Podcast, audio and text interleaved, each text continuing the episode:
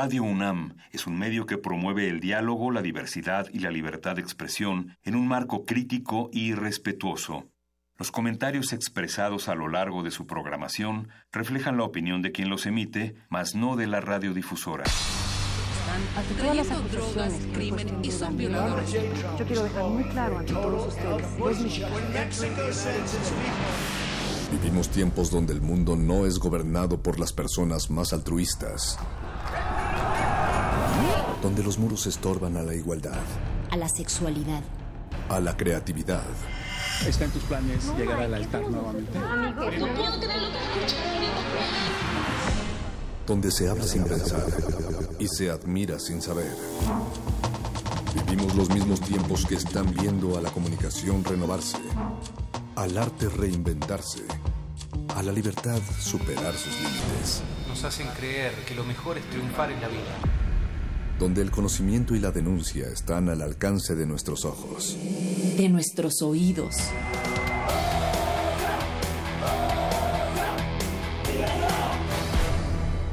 Resistencia modulada.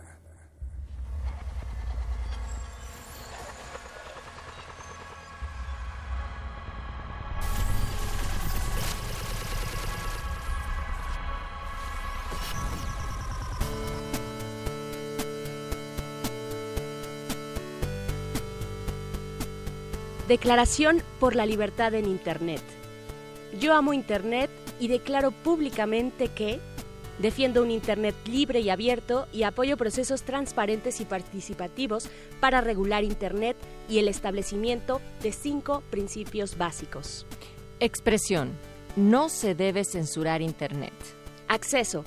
Promover acceso universal a redes rápidas y asequibles. Apertura Internet debe seguir siendo una red abierta donde todo el mundo es libre de conectarse, comunicar, escribir, leer, ver, decir, escuchar, aprender, crear e innovar. Innovación. Proteger la libertad de innovar y crear sin permiso. No se deben bloquear las nuevas tecnologías y no se debe castigar a los innovadores por las acciones de los usuarios. Privacidad proteger la privacidad y defender la capacidad de la gente para controlar cómo se utilizan sus datos y dispositivos. Sin hacer un juramento, Internet y yo hemos hecho un compromiso. Campaña por la defensa de Internet de la organización chilena Derechos Digitales.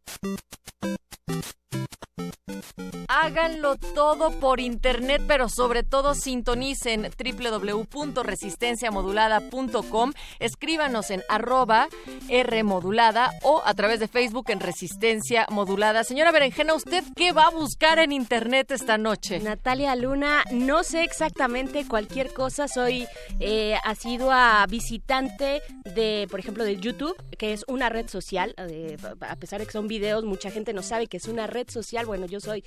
Eh, eh, fan, fan de YouTube y también de Instagram. Eh, lo cierto es que nadie puede ser indiferente a la red, ¿no? Te metas a lo que te metas, busques lo que busques, compañía o conocimiento. Eh, algunos la amamos, otros no tanto. Lo cierto, decía, es que no podemos ser indiferentes y todos tenemos una opinión y también tenemos que defenderla como un espacio, como un territorio virtual, pero libre. Ahí está, ahí está el punto de lo que vamos a platicar esta noche acá en Resistencia Modulada, eh, Berenice Y también con lo cual me recuerda que nos pueden seguir también en, en Instagram como arroba R modulada, así estamos. Y pensando también en lo que estás diciendo, Bere, em, es más, ¿qué les parece si ahorita mismo eh, me voy a meter al Twitter de Resistencia Modulada y vamos a lanzar una encuesta que justo les pregunta a ustedes, audiencia, audiencia en línea o en el 96.1 de FM Radio Universidad, ¿qué les ha dado la red? ¿Qué te ha dado esta red a ti? Uno, felicidad. Eh, bueno, no, espérame, esto ya es bien tendencioso. Eh, entretenimiento, dejémoslo en entretenimiento y que el entretenimiento nos da felicidad. Dos, podemos poner información, les late. Y tres, pues conectarse con gente a través de redes sociales. Es decir, ya sé que las redes sociales nos pueden brindar de información también a su vez de entretenimiento, sin embargo, que lo utilizan más para estar conectados con otras personas como, no sé, el teléfono escrito o algo por el estilo. O Tinder o cualquier otra red social ah, de cercanía humana que nos procura la cercanía humana. Dice cercanía humana, así sale Tinder, oiga. Ah, sí, sí, sí, por supuesto, ¿cómo no? Eh, ¿Ustedes usan, usan Tinder? ¿Qué redes sociales están usando? Pero como ya decías, arroba R modulada, ahí saldrá en este momento la encuesta. Eh, ustedes, ¿para qué usan Internet o qué encuentran en ella? Definitivamente yo encuentro felicidad. ¿Tú qué encuentras, más? Yo encuentro felicidad y a veces frustración de por qué es tanta información y dices, no, ¿cómo es posible que esté pasando esto en todo el mundo? Entonces, de repente también es abrumadora la red. Y vamos a platicar sobre la neutralidad de la red. ¿De qué se trata esto? Ayer abrimos con unas definiciones que existen sobre la neutralidad de la red, pero hoy nos los va a aclarar eh, a través de la línea telefónica Pepe Flores, que es coordinador de comunicación de red. También vamos a tener a otra gran experta en, en esta materia, también veré. Ofelia Pastrana, que si no la conocen, si no han escuchado de ella, híjole, qué, qué, mal, pero pueden meterse, pueden... Este es el momento para sortear, Exacto, pueden sortear ese descuido y pueden entrar a su Twitter, arroba, me parece que es así, Ofelia Pastrana, es una tuitera muy reconocida, una colombiana, es una mujer trans, muy bien informada acerca de, ¿no? de, todo, de todo el entorno digital. Hay una entrevista que le hicieron en, en un noticiario acá en televisión, entonces puede que de ahí la ah, ubiquen ya una vez que, que escuchen su charla. Y finalmente vamos a tener la segunda parte, el estreno de la segunda cápsula de tres de nuestra serie con periodistas de a pie que se titula Violencias Feminicidas.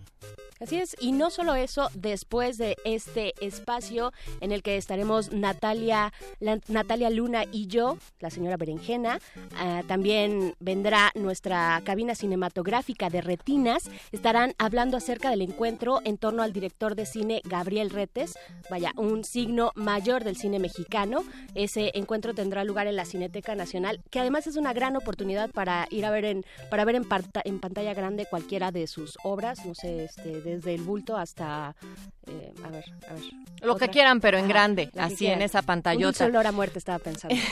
Oye, pero cuando dices un sabor y un olor a muerte, este, este un dulce olor a muerte. Eh, esta, esta cabina se va a convertir en un calabozo en unos momentos más también, porque vamos a finalizar con el calabozo de los vírgenes y el episodio 4 de este de este calabozo estará dedicado a la mercancía pirata que surca los mares del mundo friki. Ay, oigan, pero si de eso no hay, no hay aquí, ¿va? Que no. Oscar Sánchez está en la producción ejecutiva esta noche, el señor Agustín Mulia en la operación, Alba Martínez en la continuidad y por supuesto tu resistencia. Aquí iniciamos. Resistencia modulada.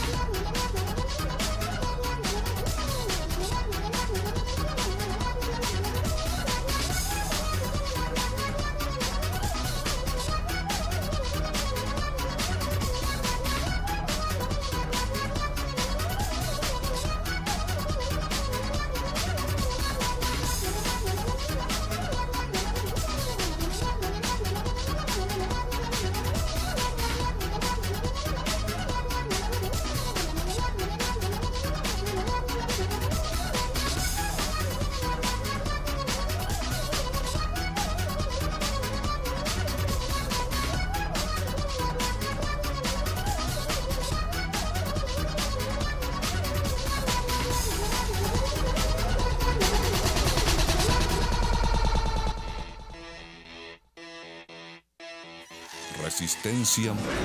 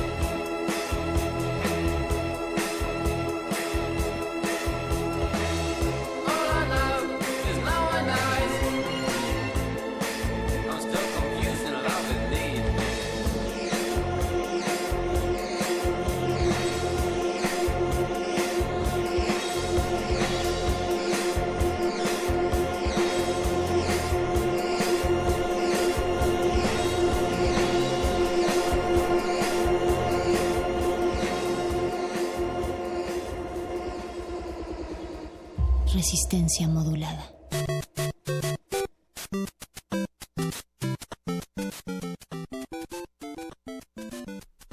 arroba R modulada en Twitter, Facebook Resistencia Modulada, Facebook El Cara Libro, que hoy eh, el fundador Mark Zuckerberg pues estuvo compadecido, bueno, en, bueno, no en conferencia, sino en una charla, fue llamado por el Congreso de los Estados Unidos para hablar de esta fuga, esta fuga masiva de datos de muchísimas personas, millones de usuarios, en el caso pues ya muy conocido de Cambridge Analytica. Y ayer salía también una nota que había otras empresas a las cuales también les estaban dando gas por eh, algunos comportamientos similares a los de Cambridge Analytica. Entonces habrá que seguirle el dato a esa nota también. Y veré, justo en el contexto del tema de hoy, que es neutralidad en la red, pues vamos a escuchar esta entrevista que les habíamos anunciado con Ofelia Pastrana. Me encanta la descripción que ella misma se pone en Twitter porque dice la explicatriz física transgénera LGBT y más, media girl y ex gurú. Antes hacía agencias, ya no, corro, grito y empujo. Entonces, bueno, además de esto, es otras cosas y tuvimos la suerte de que había resistentes en el Media Lab. Exactamente, exacto. eh, Bueno, fue en realidad en Talentland. Talentland, perdón. Ajá, Sí. en este evento de tecnología, el más importante en México, yo creo, considero, y no solo yo, sino muchos más. Nuestro compañero Alberto Candi- Candiani estuvo por allá y se encontró precisamente con Ofelia. Ella es economista, conferencista, youtuber, tecnóloga, colombiante, eh, perdón, comediante colombiana. eh, en general, un crack en la red. Ustedes pueden buscarla en arroba of course o FH course. Eh, y pues darse un poquito cuenta de lo que ella, de los temas que ella está, de los cuales está hablando. En esta ocasión vamos a hablar de neutralidad en la red. Ofelia, Ofelia Pastrana, aquí en Resistencia Modulada. Resistencia modulada.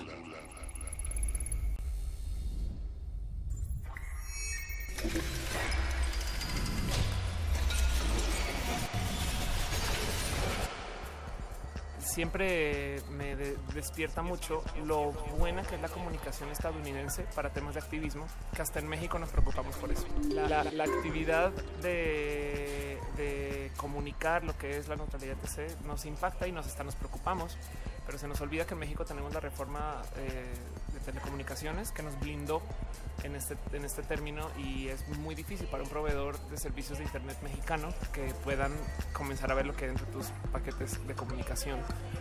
Ojo, en los proveedores de cable y de Internet eh, por fibra y de Internet por teléfono a tu casa. La telefonía celular, tanto acá como en Estados Unidos, no tiene ninguna protección del los eh, sistemas de, que violan la neutralidad de red nos gustan. Y ahí te va. Lo que nos dicen las personas que, los activistas que están a favor de la neutralidad, yo estoy a favor de la neutralidad, solamente quiero dejar eso claro, eh, es que si tú, si permitimos que existan, eh, que, que se desregule eh, este tipo de actividad, pues que entonces ahora nos van a cobrar más por ir a websites premium. Eso está pasando, pero como es el mercado, eh, se ejecutó de un modo diferente a como lo propusieron los activistas.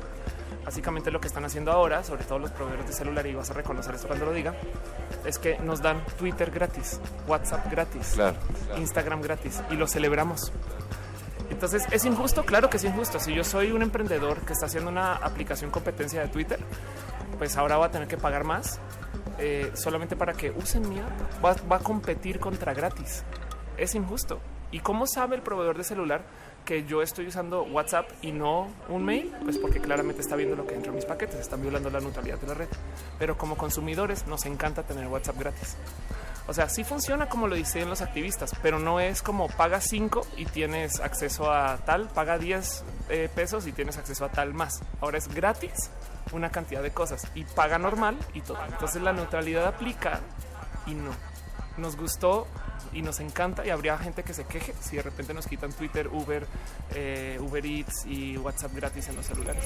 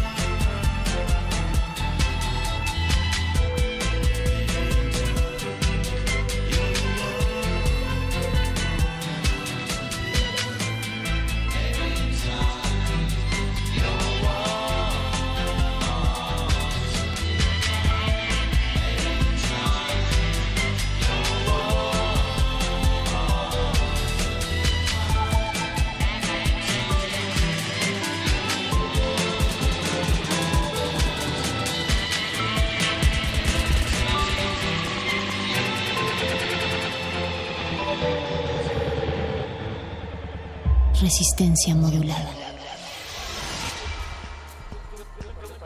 Yo, yo me preocuparía poco. La verdad es que se, dom- se tomó el Internet, el movimiento en contra de la, o sea, a favor de la neutralidad, en contra de la legislación en contra. Eh, y, y entonces, pues como consumimos el medio, pues si de repente todos en tu medio están hablando de algo, pues ahora no te sumas, ¿no? Y claro que hay que defender esto. Está muy bonito que exista ese movimiento.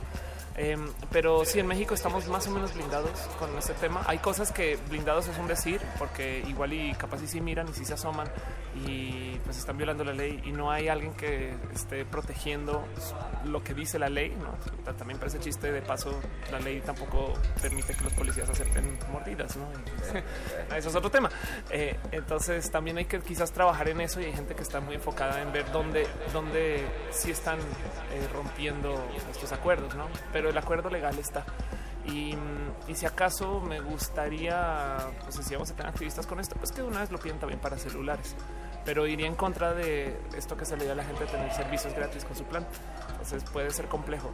Yo, yo, yo no diría duerman, descansen, solo le podemos en México bajar dos rayitas a la paranoia con este tema, aunque es bonito discutir, es, es, es un- es una premisa bonita del Internet, que se considere libre y para todos y que la gente que nos da el servicio no sepa.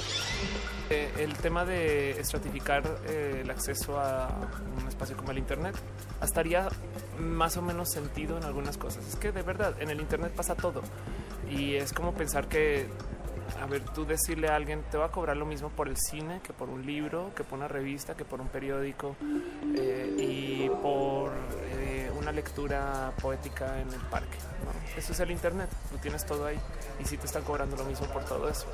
El problema es que para cobrarte, eh, hacer cobros diferenciales, pues sí hay que ver qué hay adentro. ¿no? Es, es- sí, sí se tienen que fijar si está yendo al cine. ¿no? Y nos llena de miedo porque dicen, pues yo hago muchas, tantas cosas en internet que lo último que quiero es que se asomen. Dejando eso de lado, también ahí puede ser un buen momento para que aprendamos a usar comunicaciones cifradas, que igual, eh, dejando de lado los proveedores de internet y el gobierno, habrá gente que nos quiera espiar lo que consumimos. Con, con el tener acceso a una wifi, eh, habrá como te podrán escuchar, como pinchar tu conexión. Entonces, eh, es bonito que se sepa, el, saber es poder en este caso, y es bonito que se persiga, pero en el caso de la actividad de la neutralidad de red como el movimiento, es un problema estadounidense. Ahora, igual si en Estados Unidos se rompe, pero vilmente, este, este acuerdo, puede que nuestro internet igual salga afectado, porque allá es donde están las empresas de hospedaje, allá es donde está Facebook, Twitter, allá es donde están las empresas que nos dan estos servicios, entonces también, también nos va a impactar y pues también vale la pena batallar y pelearlo. Pero pues, no tenemos inferencia alguna, ¿no? Esa es una ley estadounidense. Sí, podríamos considerar una situación así. Yo, yo lo que pensaba es, eh, ya que no hay neutralidad de red en Estados Unidos, entonces los proveedores de servicio como Facebook tienen que pagar más por los peajes, entonces ahora Facebook vale más. A nosotros Facebook nos sale gratis porque somos el producto, ¿no? Facebook es gratis porque somos, todas las redes sociales son gratis porque somos el producto, pero igual y la calidad del servicio se ve afectada. Pero eso podría ser, claro, tienes toda la razón, un modo en el cual la gente dice, pues entonces vámonos a México, Colombia, Venezuela, eh, a poner nuestros servidores allá donde igual que importa es el internet, estamos, online.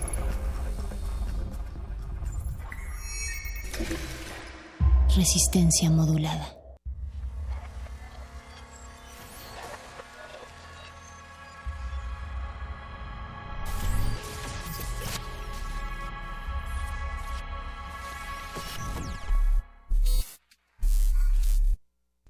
Cuando son las 8 con 33 de la noche, regresamos a Resistencia Modulada. Nunca nos fuimos en realidad, los dejamos con la voz de Ofelia Pastrana, quien, quien nos dice, bajémosle dos rayitas a la paranoia, dice ella, pero apunta también que es algo importante que hay que debatir, sin duda, y es que cuando alguien quiere tocar Internet, a muchos se nos levantan las antenitas y decimos que si se meten con Internet, se meten con todos y todas y todes. De ahí Natalia. la declaración inicial, Bere, sobre yo amo Internet y también lo que tendría que estar pasando en ese medio donde todo, bueno, mucha población ya tiene acceso a, no hay que recordar que la mayoría no, pero quienes sí, de qué manera estamos utilizándolo y qué protecciones y garantías hay en la doble vía, o sea, tanto como de las eh, personas que están facilitando el acceso y de los usuarios.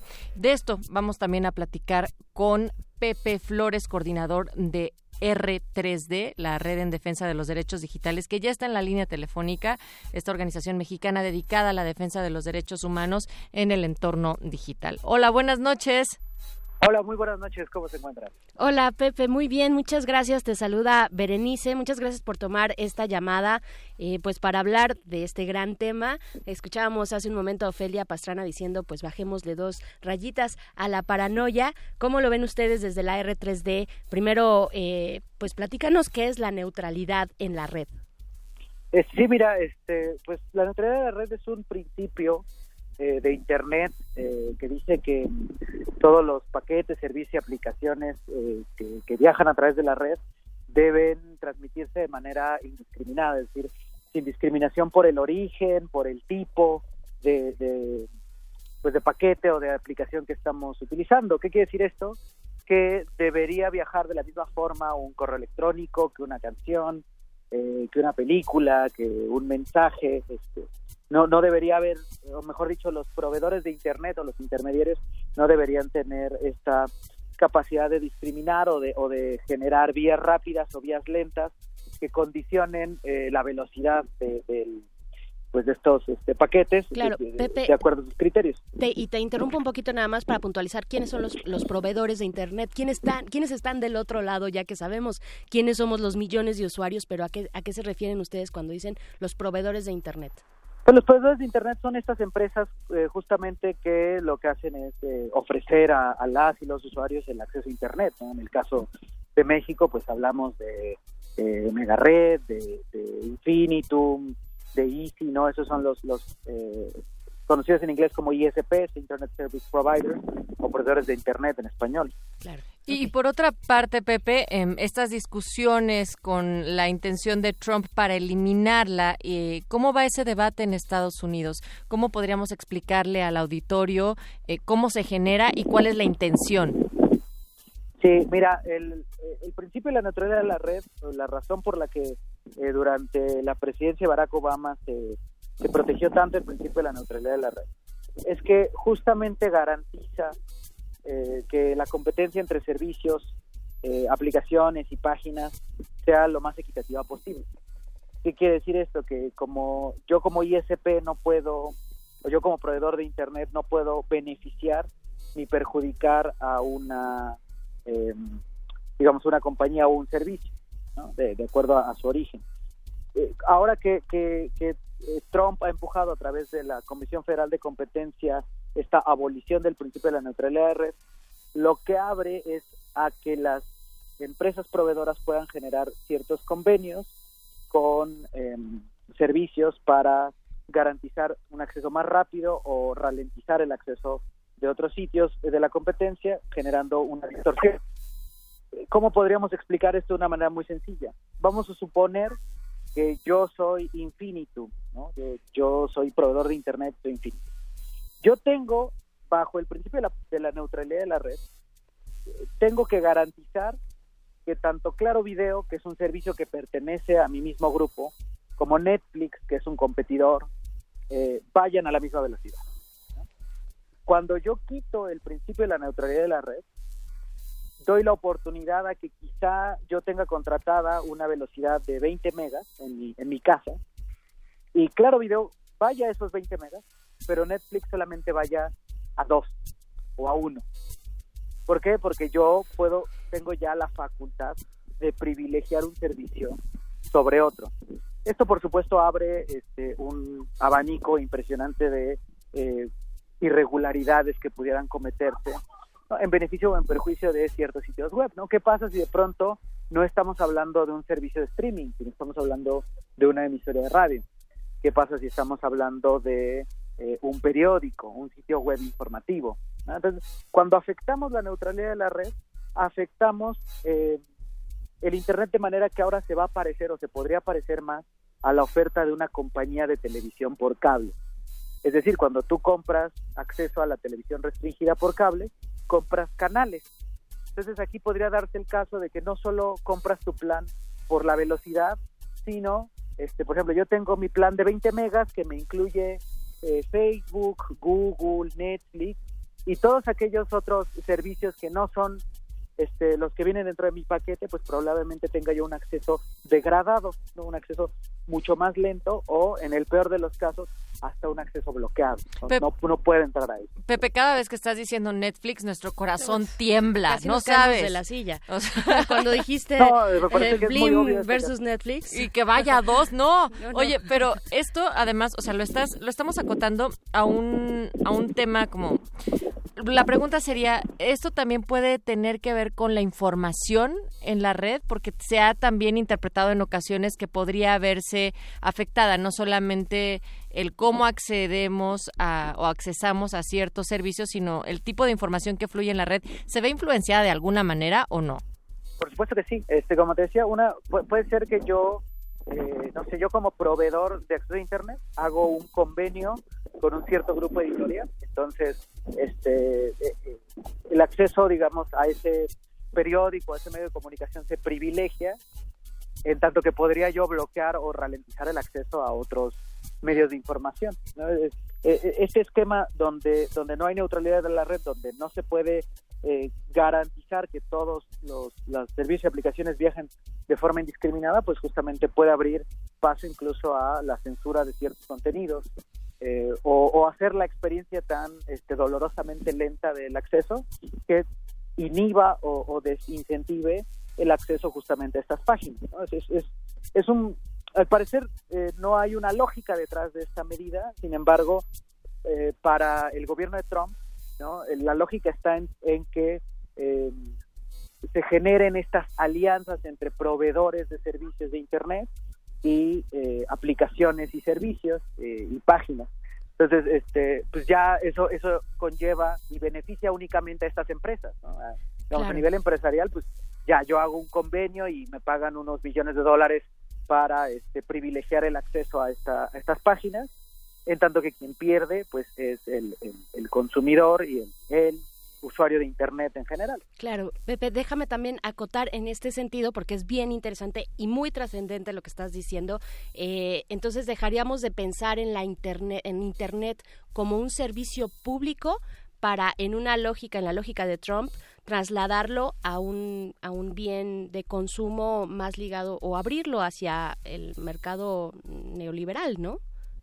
Justamente eh, una de las de las cuestiones eh, fundamentales ¿no? de, Internet es esta característica en la que eh, yo no sea capaz o, yo no yo como proveedor de Internet no pueda controlar a qué es a lo que acceden las y los usuarios. Es un principio rector que pues, está protegido por otras legislaciones en el mundo, ¿no? Hay que hay que entender esto. Lo que estamos discutiendo con la, la Comisión Federal de Competencia en los Estados Unidos atañe únicamente a los Estados Unidos. Sin embargo, sabemos que como un país hegemónico eh, es, es- es copiado lo que ellos hacen. Sin embargo, países eh, Países Bajos, por ejemplo, Chile, eh, han metido legislaciones que protegen justamente eh, el, el principio de la neutralidad de la red. Y en ese Eh, que- sentido, ¿cómo vamos en México, Pepe? Justamente es a lo, a lo que iba. Eh, por, de acuerdo a la, a la reforma de la Ley Federal de Telecomunicaciones y Radiodifusión, el principio de la neutralidad de la red o la protección al principio de la neutralidad de la red debería quedar bajo eh, resguardo del el órgano eh, del órgano regulador, que en este caso es el Instituto Federal de Telecomunicaciones. El Instituto Federal de Te- Telecomunicaciones tiene el mandato constitucional de emitir unos lineamientos para eh, la regulación de la neutralidad de la red. ¿no? Cuando digo regulación, pues me refiero a la protección o abolición de la neutralidad de la red. Para ello es necesaria una consulta pública primero, después de que ocurra esta consulta pública, pues ya este, el IFT será el, encargado de emitir los lineamientos. ¿Qué es lo que ocurre? Que desde 2015 están retrasados en esa tarea. ¿no? Desde 2015 debió haber hecho esta consulta pública y no se ha realizado. Entonces, eh, ah, entre más tiempo pase, se corre más el peligro de que este, esta medida que se está discutiendo, porque todavía no está adoptada al 100, pero que se está discutiendo fuertemente en los Estados Unidos, pues pudiera servirle por ahí de inspiración al, al- al IFT para no garantizar el- el- la protección al principio de la neutralidad de la red en el país. Esperemos, esperemos pues que todos tengamos cordura, un poco de cordura y pues sepamos que esto viene como una iniciativa del gobierno de Donald Trump que tiene unas ocurrencias bárbaras y que así se ha, se, se ha caracterizado, ¿no? Durante todo su mandato. ¿Qué tanto confían ustedes desde la R3D o cómo han visto esta negociación eh, de, desde el IFT? Como para Pues- dar un voto de confianza de que, ok, no, llevan desde 2015 sin hacer esta consulta, pero eventualmente pues, se podría llevar a cabo pues un proceso eh, que pues dotara de protección y de candados a la red.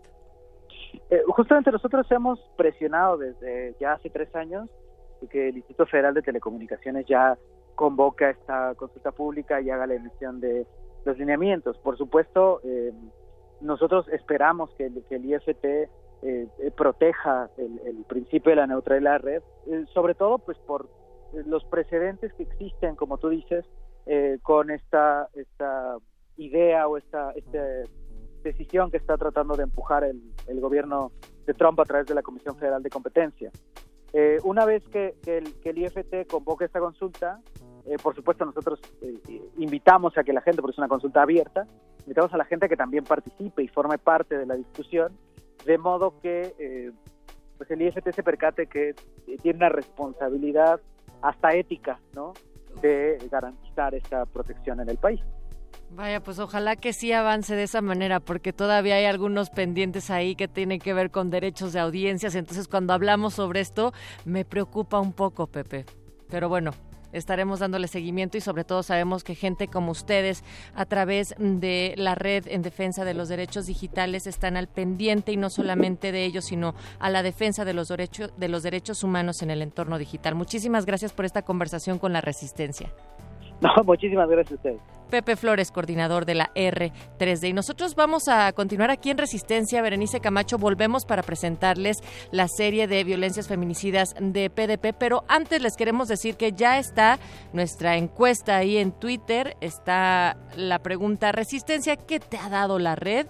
El 21% ha respondido que entretenimiento, 71% información y 8% conectividad con otros. Vámonos con un poco de música porque nunca sobra. Esto es de Kraftwerk, la canción es The Robots, aquí en Resistencia Modulada. Resistencia.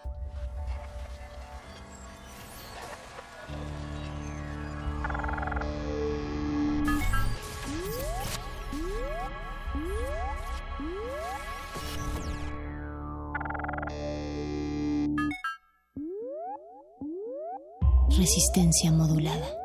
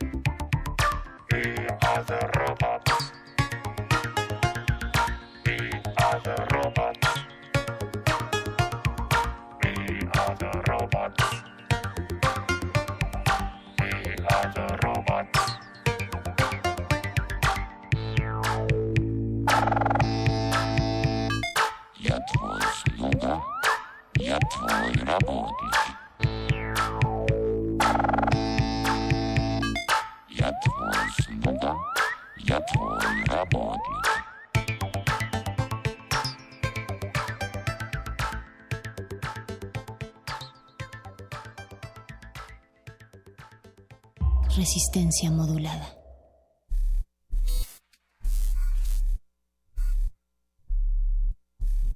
Estamos llegando ya al final, al último momento de esta resistencia modulada, antes de dar paso, por supuesto, a De Retinas y después al Calabozo de los Vírgenes, Natalia Luna. Pero ha estado muy buena esta charla acerca de la neutralidad de la red y no sé si tú tienes por ahí y quisieras dar de nuevo eh, pues nuestras redes sociales. Ay, ya me había que espantado, sigan. Bere. No sabía qué me ibas a pedir. No, no, que no, dijera calma, que calma. diera al aire. Sí, Esa estamos- encuesta que lanzamos hace un momento desde esta cabina radiofónica a través de arroba R modulada. Sí, claro que sí, como de que no, ustedes también la pueden retuitear y encontrarla ahí fijada en nuestra página arroba R modulada. 18% se ha movido un poco, 18% entretenimiento, 76% información y el 6% conectividad con otros. Pues ahí van los votos. ¿Tú cómo, cómo votarías? Yo tendría que, mal, porque yo la puse, tendría que poner uno donde dijera todo, todo, Todo me lo ha anterior. dado, todo, todo lo anterior me lo ha dado la red. Eh, pero creo que pensando en también en nuestra labor, de repente la utilizamos muchísimo para estar em, sirviéndonos de información, ¿no? De otros, de otras fuentes, de otros medios, leyendo cosas que te pasan cualquier video, incluso eso puede llegar a ser como más informativo, pero pues Pero el entretenimiento también se cuela por ahí. y Por es eso lo amamos. Por eso lo, Lo amamos. amamos, pero le y tememos. defendemos Pero qué miedo.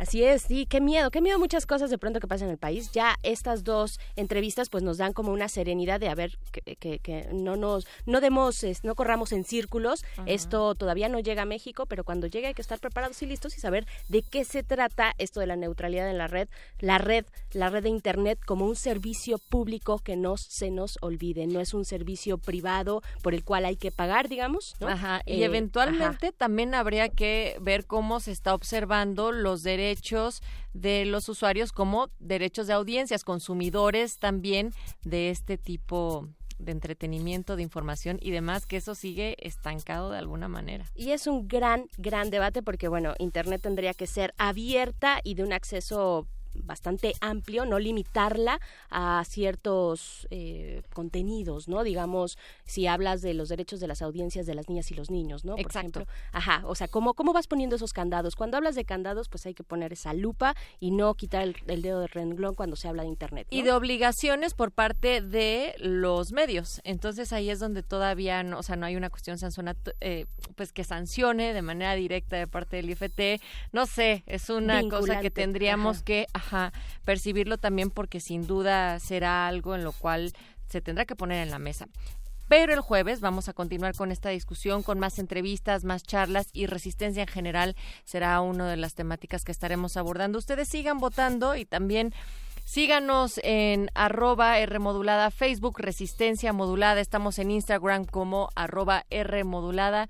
Pura cosa bonita por ahí, Berenjena. Pura Vámonos. cosa, pura cosa bonita. Y bueno, dentro de esta misión informativa que tenemos en Resistencia Modulada y por Yo hablando de cosas Radio bonitas y tómala. Ya sé, lo sé, lo siento y les voy a, voy a dar un volantazo, pero es que nos enorgullece además mucho tener esta alianza con periodistas de a pie, la red de periodistas en México eh, y en la región en general. En esta ocasión, desde la semana pasada, eh, hemos estado presentando la serie Violencias Feminicidas, Estuvimos vivas hasta que nos mataron. En este momento les presentamos la segunda de tres, la segunda entrega, que sonará además en una repetición el próximo jueves. Así es que los dejamos con esto. Muchas gracias a la producción. Gracias a ti, Natalia Luna. Gracias, Berenice Camacho. Nos escuchamos mañana acá en La Resistencia.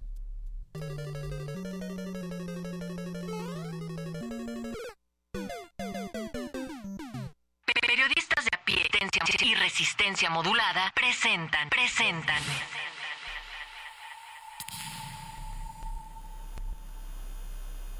Violencia feminicida. Estuvimos vivas hasta que nos mataron.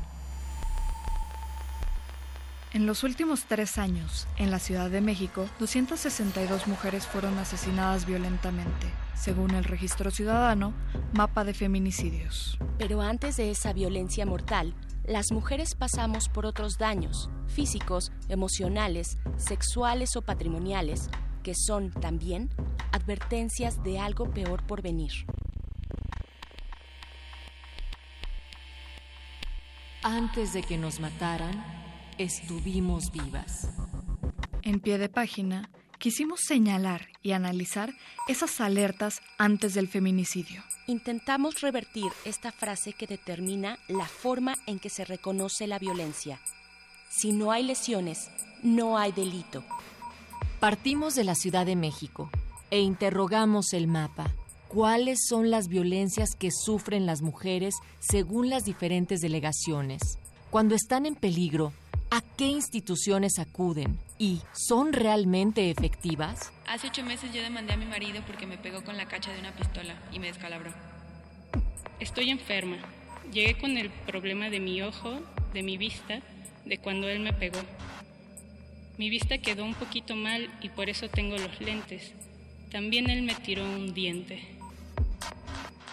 60% de las mujeres mayores de 15 años de la Ciudad de México viven una condición de violencia en el ámbito comunitario, según la encuesta nacional sobre la dinámica de las relaciones en los hogares 2016. Los datos indican que en todas las delegaciones, desde las más precarias e inseguras hasta las más privilegiadas, son un espacio de riesgo para nosotras.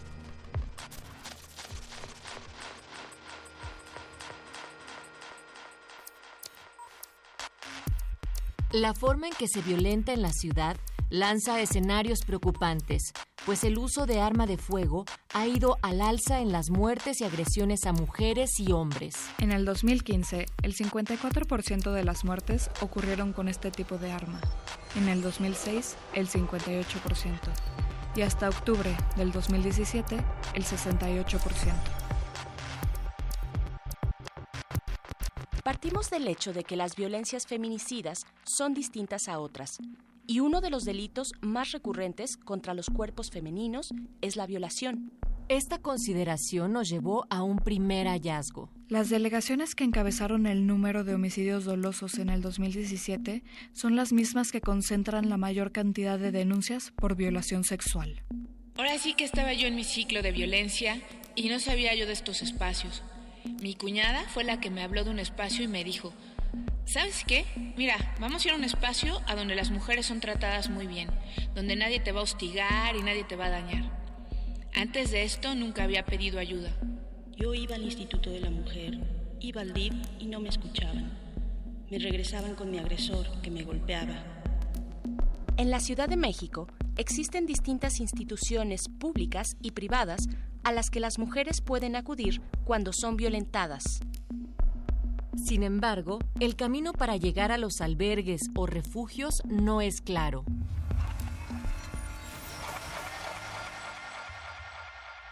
Wendy Figueroa, directora de la Red Nacional de Refugios, dice que hay poco conocimiento de ellos y que las instituciones como InMujeres o CABI no informan o canalizan a estos espacios. Figueroa agrega, un 85% de las mujeres que atiende la Red Nacional pide apoyo después de haber sufrido violencia durante varios años. El 70% de ellas tienen hijos y llegan empujadas por la violencia emocional o cuando el agresor amenaza o violenta a sus hijos. Hasta hace tres años, la edad promedio de las mujeres que llegaban a los albergues era de 25 a 40 años. Ahora llegan más jóvenes, desde los 18 o 16 años. Siempre he dicho, yo cuando salga de aquí voy a estar bien. Mis hijos van a estar bien. Vamos a salir adelante. Consulta el especial completo en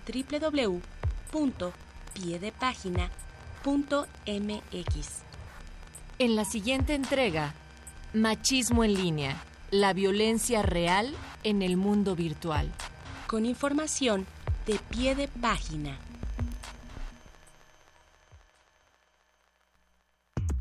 Guión, Celia Guerrero y María Teresa Juárez. Voces, Ana Cristina Ramos, Natalia Luna y Berenice Camacho. Controles técnicos, Bruno Hernández. Producción, Oscar Sánchez. Resistencia modulada.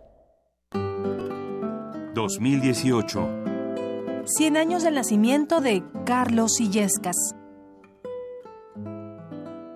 Llamadme con razón.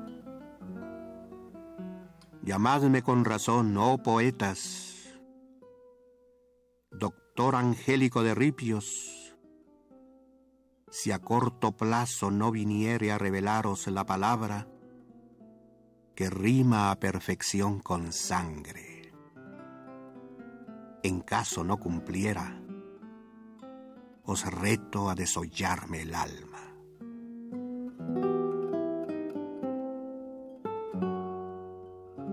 Carlos Illescas. 96.1 de FM. Radio UNAM. Experiencia sonora.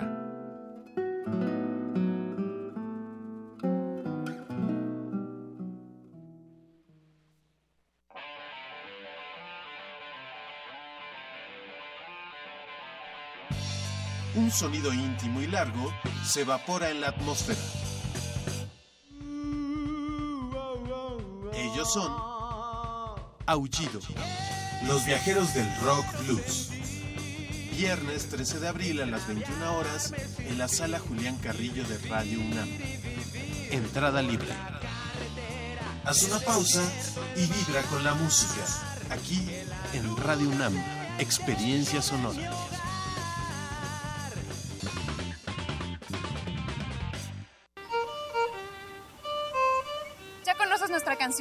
Ahora queremos que nos conozcas.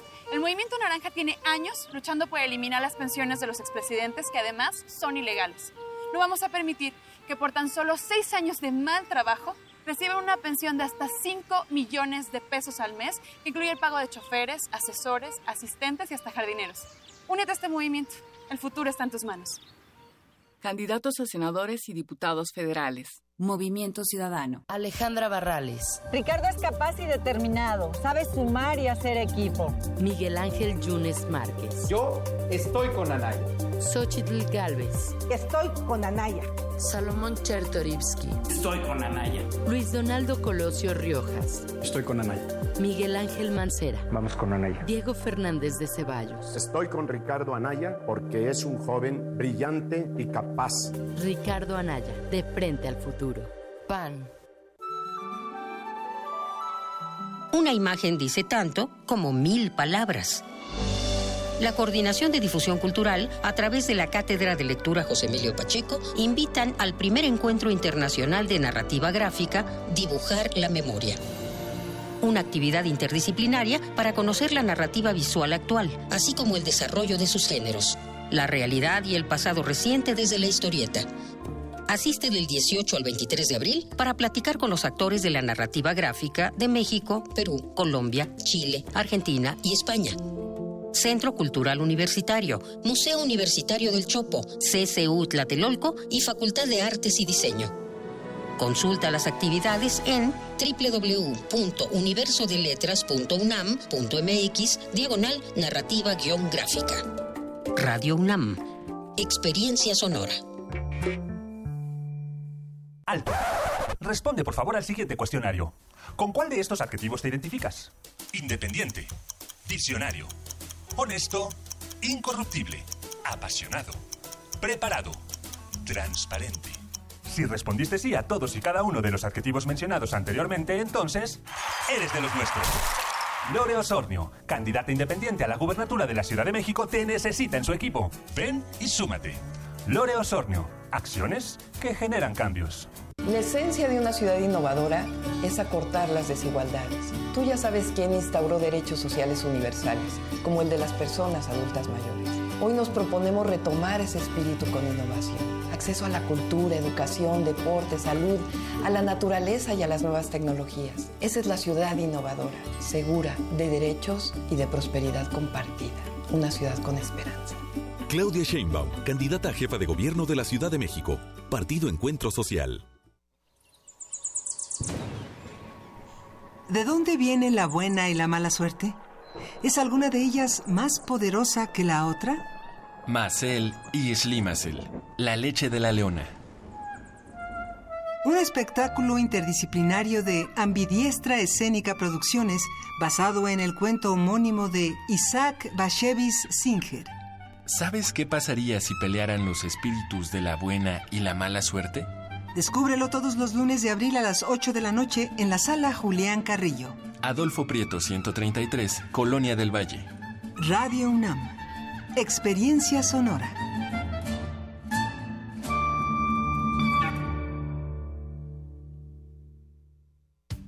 El domingo 22 de abril, a las 8 de la noche, el INE realizará el primer debate entre quienes compiten por la presidencia de México.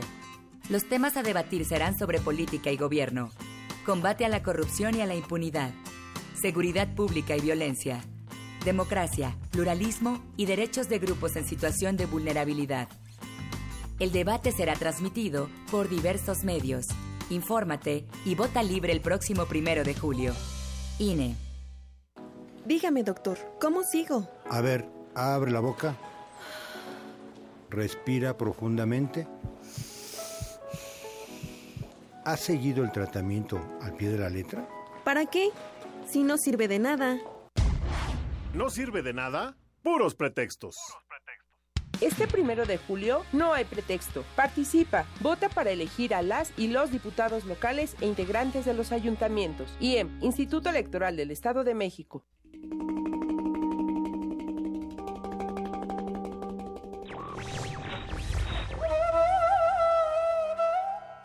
Bendito sea el caos, porque es síntoma de libertad. Enrique Tierno Galván.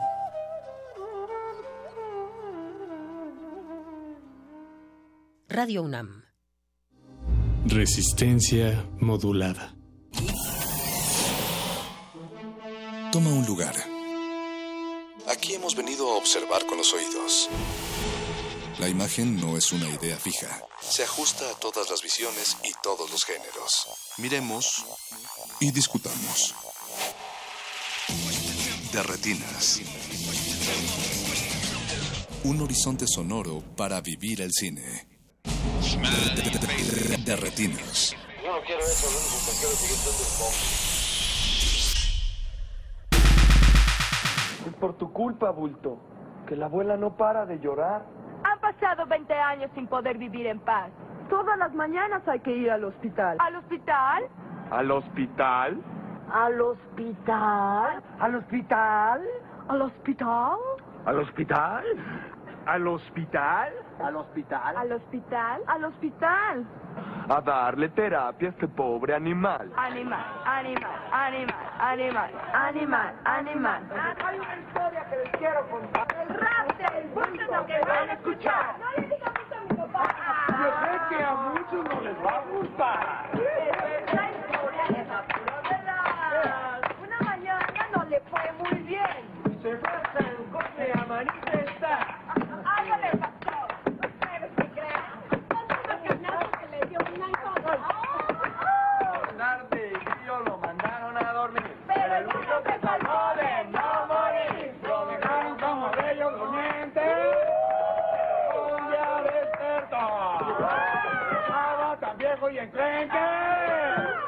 Doctor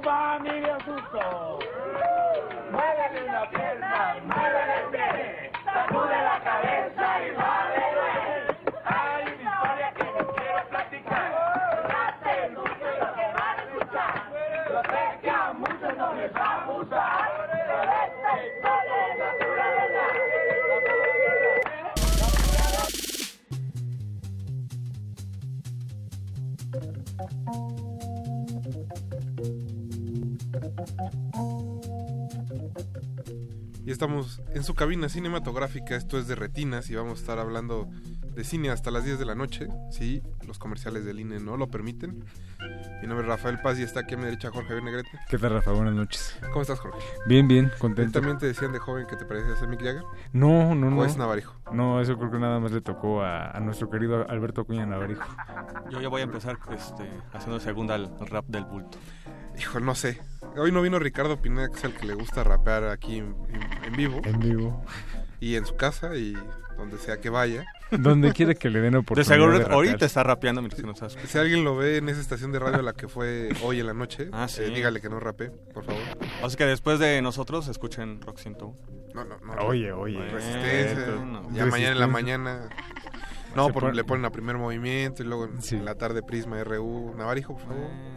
Perdón. Navarijo. Apoya lo local, carnal. Consume local. Consume local. Bueno, era promoción para los colegas de, de la estación. Pero bueno, esta noche, como escucharon en la entrada, por el rap del bulto, vamos a estar hablando de Gabriel Retes y de los retos de Retes, un ciclo muy especial que ha preparado la Cineteca Nacional desde hace un par de años en realidad. Y pues para eso vamos a estar hablando con Julio César Durán eh, más adelante en el corte. Posteriormente vamos a estar hablando del ciclo, del nuevo ciclo que tienen en abril eh, los del cine de la Villa Olímpica. Y posteriormente, el, Contra el Silencio, Todas las Voces, una muestra que estará pasando por la Filmoteca de la UNAM. Tenemos mucho, mucho cine. También mucha música, por cierto. Como siempre. Cortesía del soundtrack de Ready Player One, esta, el- la nueva película de Steven Spielberg. Ahora sí nos fuimos por la fácil. Es que a veces pasa, perdonen, estuvo lloviendo, mucho. Sí, hay veces que hacemos una curaduría Estaba nublado. muy especial, muy cotorra, pero no esta vez nos fuimos por la muy fácil. Bueno, es que después del, del, del rap del bulto, creo que no había forma de superar eso, al menos dentro de la filmografía de, de Retes, No, musicalmente fuiste- hablando. sí, musicalmente te fuiste hasta arriba. Entonces, por eso también es la inclusión de Steven Spielberg esta noche. Que yo no he tenido oportunidad de ver Ready Player One, pero creo que tú sí, Jorge. Sí, ya, este, ya tuvimos oportunidad de verla y Y hasta debatirla. hasta debatirla con nuestro querido Eric Ortiz. Y digo, creo que dentro de, de toda la, la controversia que ha generado, me parece una, una película entretenida y un, un buen lucimiento de muchos temas y de muchas cosas que le han fascinado al señor Spielberg durante prácticamente toda su carrera. De las dos películas que van de Spielberg este año, ¿cuál te gustaba más? Ah, The Post. Ah, qué bonito. Sí, pero digo, de alguna forma son, son películas en registros muy distintos, pero digo, ahí se nota la mano. Pues, ¿qué les parece si empezamos escuchando algo de música y regresamos para platicar de los retos de retes? La primera canción de esta noche es Can't Hide Your Love de Earth, Wind and Fire. Así que aprovechen para moverse un poco. Regresamos a su cabina cinematográfica.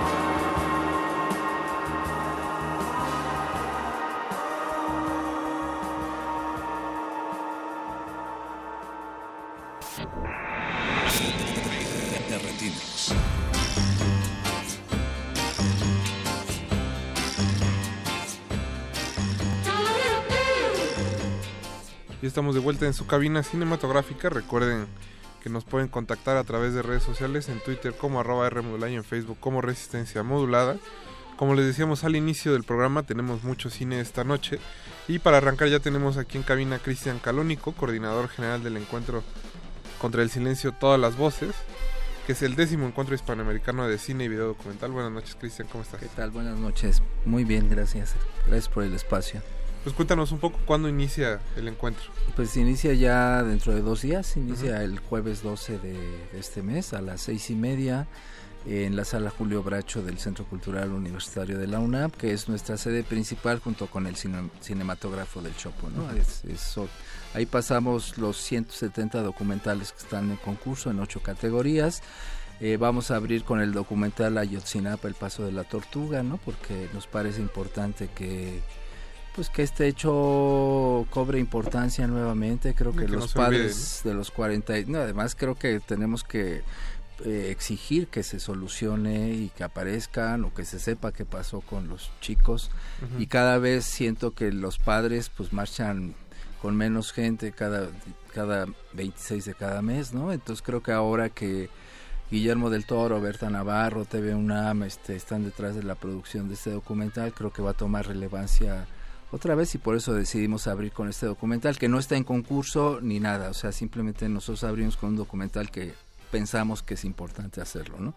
Y a partir de ahí hasta el día 21 pues vamos a tener exhibiciones estos 170 y en 70 sedes más de toda la Ciudad de México vamos a estar exhibiendo los de concurso y los fuera de concurso y en 60 sedes de provincia, ¿no? En 28 estados del país. Entonces, bueno, prácticamente en cualquier lugar van a poder encontrar documentales. Esa es la parte de las exhibiciones, ¿no? Y además vamos a hacer un ciclo especial del 68 en el Cine Villa Olímpica justo, este eh, durante unos días. De hecho, todo la fecha del festival del Cine, el Cine Villa Olímpica va a estar también proyectando documentales de, de, nosotros y vamos a tener un ciclo especial del 68, tanto de documentales como de ficción. ¿no? Vamos a pasar lo que encontramos y lo que pudimos acceder de películas. Eh, vamos a tener unas mesas también de análisis ¿no? sobre documental y violencia. Ahí va a estar Temoris Greco, Everardo González y Alejandra Sánchez. ¿no? Los tres han trabajado el tema de la violencia en sus documentales y bueno, y los tres son egresados de la UAM, de la carrera de comunicación y esta mesa va a ser en, en la UAM Xochimilco el viernes 13, ¿no? Y otra mesa que es eh, documental y movimientos sociales con Gerardo Tort, Luis Arrile y Alejandra Islas, ¿no? Que también ha trabajado ese tema. ¿Y qué más vamos a tener? dos mesas en el Centro Cultural España sobre migraciones, que es el tema que les interesa ahorita al, Centro Cultural España. Entonces vamos a tener dos mesas de trabajo, una con dos realizadores del CUEC eh, que han trabajado el tema de las migraciones y otra a partir de un documental que no es que no es de aquí, es un documental español, especialistas, entre ellos el padre Solalinde, van a hablar sobre la problemática de las migraciones. Y el evento más importante que tenemos, eh, digamos, paralelo, que no son exhibiciones, es el primer encuentro nacional de, circuito, de espacios alternativos de exhibición cinematográfica, en donde estamos convocando a centros culturales eh, independientes que proyectan cine, a cineclubs universitarios y a cineclubs dependientes de gobiernos municipales de todo el país, con la idea de crear una red nacional una red de exhibición para el cine nacional. Creemos que la gran bronca del cine nacional ahora es la exhibición. Producimos más que nunca y se ve menos que nunca aquí en México ese cine, ¿no? Producimos eh, más de 170 películas largometrajes el año pasado, más de 500 cortometrajes, yo calculo que más de alrededor de mil documentales y casi no se ven, ¿no? O sea, hay cifras hay cifras que a mí sí me, me sacan de onda porque en el 2016, según el anuario de IMCINE, se vendieron 300 millones de boletos para entrar al cine en este país, de los cuales 30 millones fueron para el cine nacional, ¿no? El 10%. Pero para documental fue el 0.03%, o sea, 100 mil espectadores para documental de 300 millones, ¿no? Lo cual es nada. Y el documental pues da premios, da eh, da, prestigio, nos da nombre en muchos festivales, pero aquí no, no lo vemos. Creo que se ve más afuera que adentro. ¿no? Entonces, creo, es posible?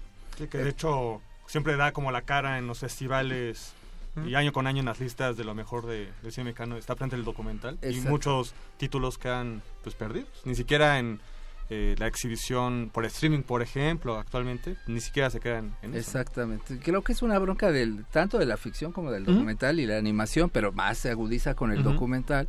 Entonces, bueno, creo que eh, este evento que vamos a tener, donde vamos, o sea, lo que yo digo es ya no les peleemos a Cinepolis y Cinemex mejores espacios, mejores horarios, ¿no? A ellos, con ellos asisten más o menos 30 millones de mexicanos porque tienen el poder económico o porque en sus ciudades hay estas, estos, estos consorcios cinematográficos. Entonces yo lo que digo es vamos por los otros 80 millones de mexicanos que no tienen acceso a ellos y démosles una alternativa y creemos públicos para el cine nacional y metámonos a las primarias y a las secundarias y desde ahí hagamos una alfabetización audiovisual, ¿no? Que creo que es lo que necesita este país porque ante lo que ahora nos inundan, tenemos pantallas por todos lados y audiovisuales, en el celular, en las computadoras, todo el tiempo estamos viendo imágenes y la mayoría de esas imágenes son basura, ¿no? Entonces creo que tenemos que educarnos ¿no? y educar a las nuevas generaciones en poder ser críticos, poder decidir qué quieren ver, poder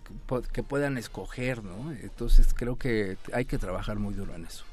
Eh, Cristian, nos comentas que los documentales están repartidos en ocho categorías.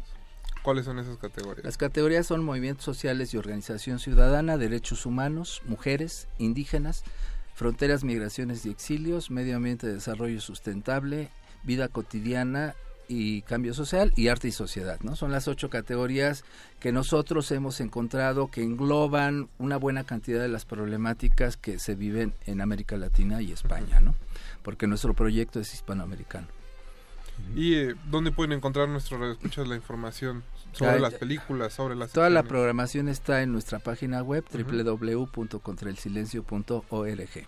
Ahí pueden encontrar la, toda la programación, este, los horarios en donde se está exhibiendo, está la programación de provincia también, o sea, de las sedes paralelas, en fin, ahí, y si no nos pueden preguntar en festival arroba contra el silencio.org o en contacto arroba contra el silencio.org.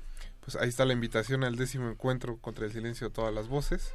Cristian Calónico, muchas gracias. No, pues gracias a ustedes por el espacio. y recuerden que el próximo jueves ya pueden ir al festival. ¿A qué hora la, la función? A las seis y media empieza, digamos, estamos convocando a la inauguración. Primero hay una ceremonia formal y yo creo que la función va a empezar alrededor de las siete y media. Perfecto, pues ya para que sepan. Para que sepan bien. Aprovechen porque el documental se vio en Guadalajara, dejó muy buenos comentarios y pues creo que va a tardar un tiempo precisamente para que tenga distribución. Entonces aprovechen y dense una vuelta al Centro Cultural Universitario. Nosotros vamos a seguir en resistencia modulada. No se despeguen.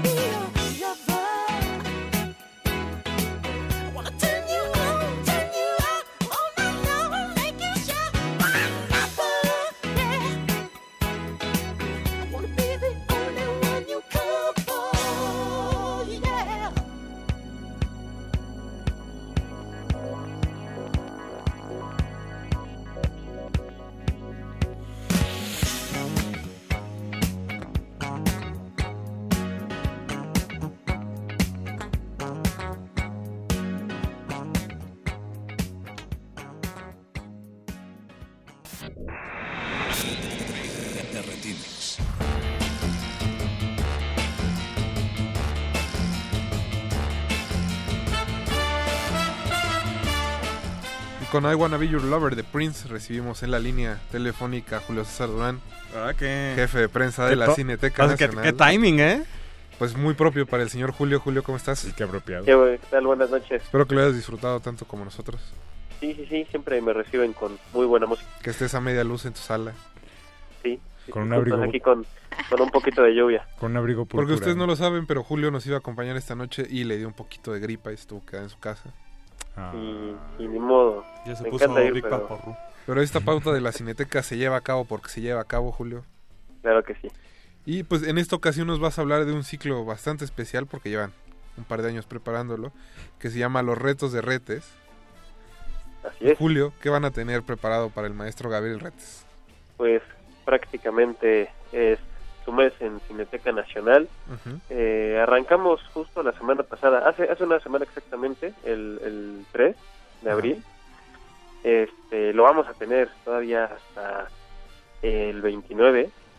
Y pues básicamente, eh, ¿por qué su mes? Porque tenemos 17 de sus 20 películas, es decir, pues casi toda su filmografía, eh, bueno, de sus largometrajes quiero decir, Ajá. y eh, además todos los jueves, eh, como muchos saben, tenemos una actividad muy importante, además de Cátedra Libre, que es conversando con nuestros cineastas, donde vienen eh, realizadores, fotógrafos, productores, actores, etcétera, a, a presentar películas y a comentarlas al final con el público.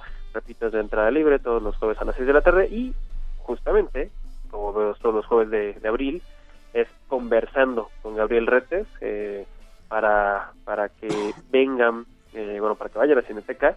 Este jueves va a ser Arresto Domiciliario, una película eh, de- del maestro Retes de 2008, que va a estar ahí él presente comentando. Y además, eh, tanto de esta retrospectiva con 17 largometrajes, además de conversando con Gabriel Retes, el martes 17, eh, que es en una semana justamente, eh, se presenta el libro también eh, del mismo título, Los retos de Retes, donde eh, pues está ahí la nueva generación de, de crítica cinematográfica hablando, eh, asediando a, a Gabriel Retes eh, tanto como director como, como actor. Eh, y nada, pues por ahí está el, el maestro Negrete. Buenas noches, maestro Jorge, Negrete. ¿escribiste? Sí, sí, yo escribí. Oye, no nos este, habías contado. No, es que quería plumas. que fuera sorpresa, pero como fue tanto tiempo de preparación para que llegáramos Ya se a este había punto, olvidado. ya se me había olvidado. No, no es cierto. Pero sí, este, sí lo teníamos como muy, muy presente. Y este, pues sí tuvimos oportunidad de ver eh, la filmografía completa del, del maestro Retes. Y pues eh, de ahí fue un ejercicio muy, eh, pues muy estimulante porque tuvimos oportunidad de seleccionar dos de sus películas para poder escribir. En mi caso eh, tuve tuve oportunidad de este de ver y escribir sobre Flores de papel de 1975 y sobre Mujeres salvajes de 1984 con la gran Tina Romero. Julio, ¿quiénes más están escribiendo en este libro? Eh, por ahí está eh, Aranza Luna, una gran conocida de, de retinas. Eh, ¿Quién más está? Está Rodrigo Garay, por supuesto, está un servidor, está Ali López, que justo es el que, que- el que se echó el trabajo de, de revisar la obra como, como intérprete, como actor de Gabriel Retes. Un valiente. Eh, valiente, muy valiente. Por cierto, que, que, que tiene unas cosas eh, recientes, Gabriel Retes, como actor bastante rescatable. Eh, cuando llega otro director a, a- a dirigirlo, creo que lo hace bastante bien. Eh, está por ahí Flora. Eh, ¿Quién más está por ahí? Eh, eh, eh, ahora olvido los, los nombres de todos. Eh, Pedro Segura, Sergio Huidobro. Pedro Segura, está Sergio, claro que sí, está Sergio Huidobro. Y, y pues todos, lo, lo que acaba de decir este Jorge, todos están eh, escribiendo de dos de las de las 20 películas. Eh, la gran mayoría de estas las van a poder ver si quieren en, en Cineteca Nacional. Pueden echarle un ojo al libro, esperemos que salga rápidamente a la venta, eh, para que contrasten eh, su, su visión de la película con, con el texto que ahí pues nos echamos varios compañeros y, y un servidor. Que imagino pronto lo van a estar vendiendo en la nueva tienda de, de amenidades de la Cineteca Nacional. Así es, pues ahí está una, una opción, además de local, además de todas las vías por las cuales salen las publicaciones oficiales de Cineteca Nacional, pues tenemos ya una, un espacio físico para, para vender eh, las publicaciones. Eh, quien no lo conozca, está en la Plaza del Cubo del lado izquierdo. Si ustedes van, digamos, entrando eh, por la por cualquiera de los dos accesos principales de Cineteca Nacional, dan vuelta a la derecha hasta la Plaza del Cubo, del lado izquierdo van a encontrar la tienda eh, con bastantito eh, material eh, de Cineteca Nacional. Julio, pues muchas gracias por habernos contestado la llamada. No, Eh, pues, nos estamos a viendo en. Cineteca para, para checar las que nos faltan del maestro Retes. Claro que Y volver a ver varias, ¿eh? Que... Hay un par que sí son Sí. imperdibles. Pero bueno, antes, Julio, de que nos cuelgues, ¿cuál es tu película favorita de Gabriel Retes? Eh, afortunadamente eh, pude escribir de ella mm, justo en el libro y es este bandera rota. Quizás la más redonda bueno a mí me parece que es la más redonda me parece que es la la que tiene más forma y eh, sobre todo una de las más em, emocionantes. Creo que así la así la definiría. Pues ahí está la recomendación, Julio. Muchas gracias y que te mejores. gracias muchas gracias. Bonita noche. Un abrazo. abrazo Nosotros vamos a seguir platicando de Gabriel Retes después del corte. Vamos a seguir escuchando música del soundtrack de Ready Player One. Recuerden que nos pueden contactar por medio de arroba R modulada en Twitter y en Facebook como Resistencia Modulada. Vamos a escuchar Yo Make My Dreams de, Hollow Notes y regresamos. No se despeguen.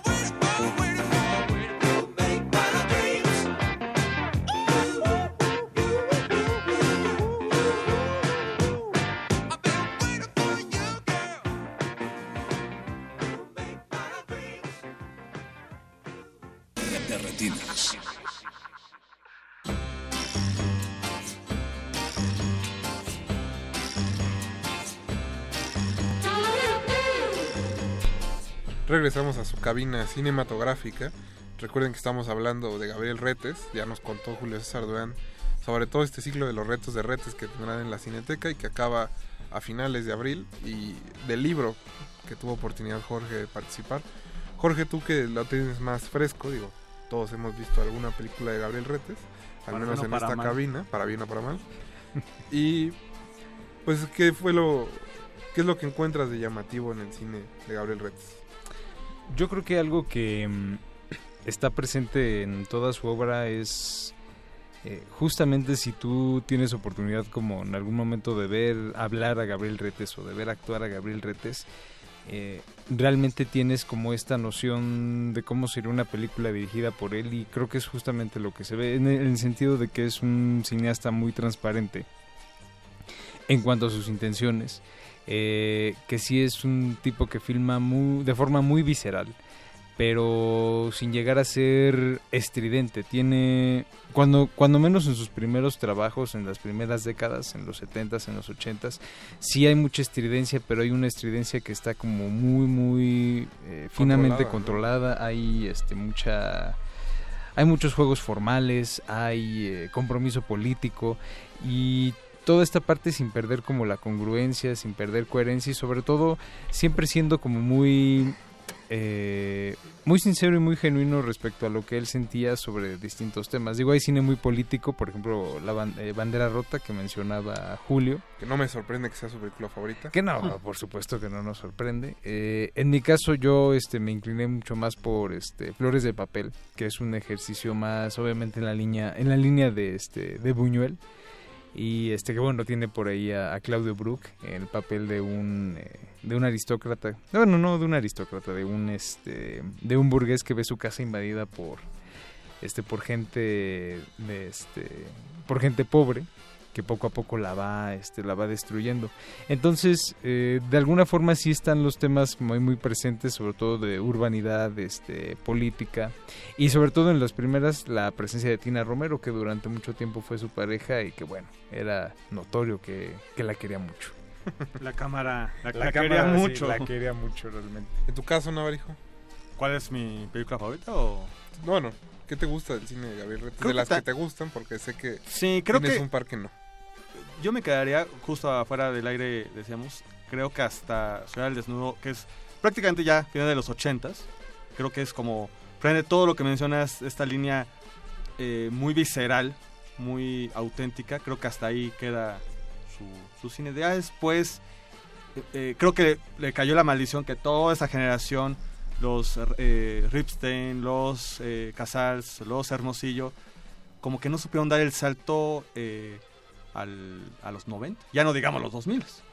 Que bueno, en general en los 90 son una etapa muy complicada. Muy complicada y de repente los 2000, por ejemplo, un Hermosillo sigue filmando mucho, qué bueno, pero al mismo tiempo parecería que nunca nadie le avisó, oye, ya estamos en los 2000, no en los 70, ya eh, muchos de tus temas eh, pues quedaron un poco rebasados, ¿no? Hablar de homosexualidad, este, buenas costumbres, este, hipocresía en la sociedad, eh, tapatía y demás, y de Aguascalientes. Bueno, pues así mismo le pasó a, a Ripstein, le pasó a este a Fons, ¿no? Y pues también le pasó eh, inevitablemente a, a Retes, ¿no? Este, muchas de sus películas pues ya son un poco, se sienten ya como más caprichosas, no sé si sea la, la palabra. Yo, yo- a mí me da la impresión de que se convierte como, digo, si- sin querer faltarle al respeto ni nada, en un cine como muy de ocurrencias. Sí, eso lo vemos El muy- mismo bulto es una serie de Eh, ocurrencias. Vaya, inclusive lo podemos ver en esta de Bienvenido Welcome 2. Ya, ya la 2 que sigue bu- burlándose de él mismo, porque además como que de repente el, el propio personaje lo absorbe. eh, y sí, son como puntadas, ¿no? Ya después, esta última película donde interpreta al Dr. Atul, pues... ya- Enamorados. que ya de repente, pues como que no hay un freno para él en esta otra de arresto domiciliario. Vamos a trabajar con mi mamá, ¿no? Este, que tiene... Con sus hijos también Con sus hijos. Entonces de repente sí se nota ya eh, más que una postura política o un, un atrevimiento como en los 70s, 80s, sí se ve y un poco rebasado ya por la propia época, ¿no? Saber qué, por dónde moverse, ¿no? Inclusive, eh, pues ya los temas tampoco son eh, tan tan constantes, ¿no? Como lo que podía ocurrir en las décadas anteriores con, con Retes. Eh, Jorge, nos decías ya de Flores de Papel, que fue una de las dos películas que te tocó eh, escribir. ¿Cuál fue la otra? La otra fue una, una curiosidad dentro de la filmografía de Retes que se llama Mujeres Salvajes, que es igual protagonizada por Tina Romero. Es un grupo de mujeres que escapan de una cárcel.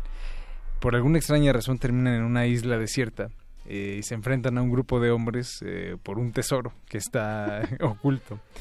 Eh, la película es bebe mucho obviamente del cine de serie B, particularmente de las producciones femeninas protagonizadas por este por Pam Grier.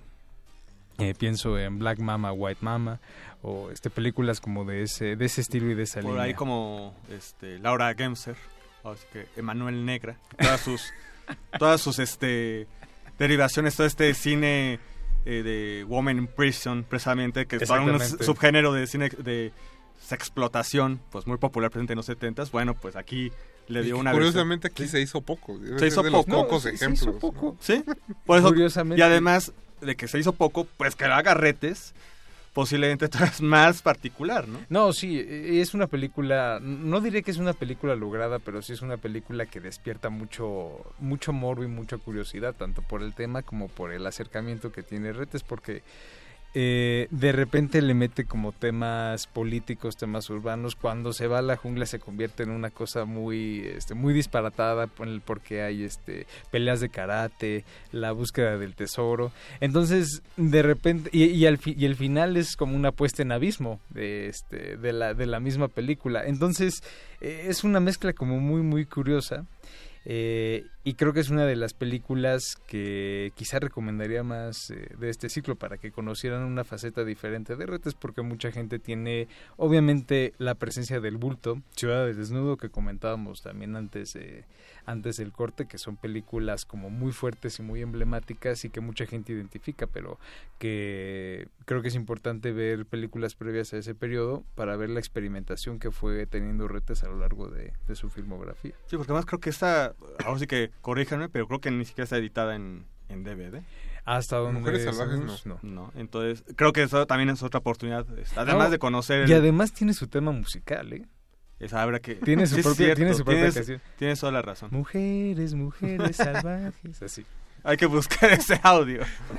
eh, Navarijo, en tu caso, no pudiste escribir en el libro. Pero ¿qué película rescatarías de Gabriel Retes? Bueno, sí me quedaría, bueno, ya habíamos mencionado Ciudad del Desnudo. También me quedaría eh, con Nuevo Mundo.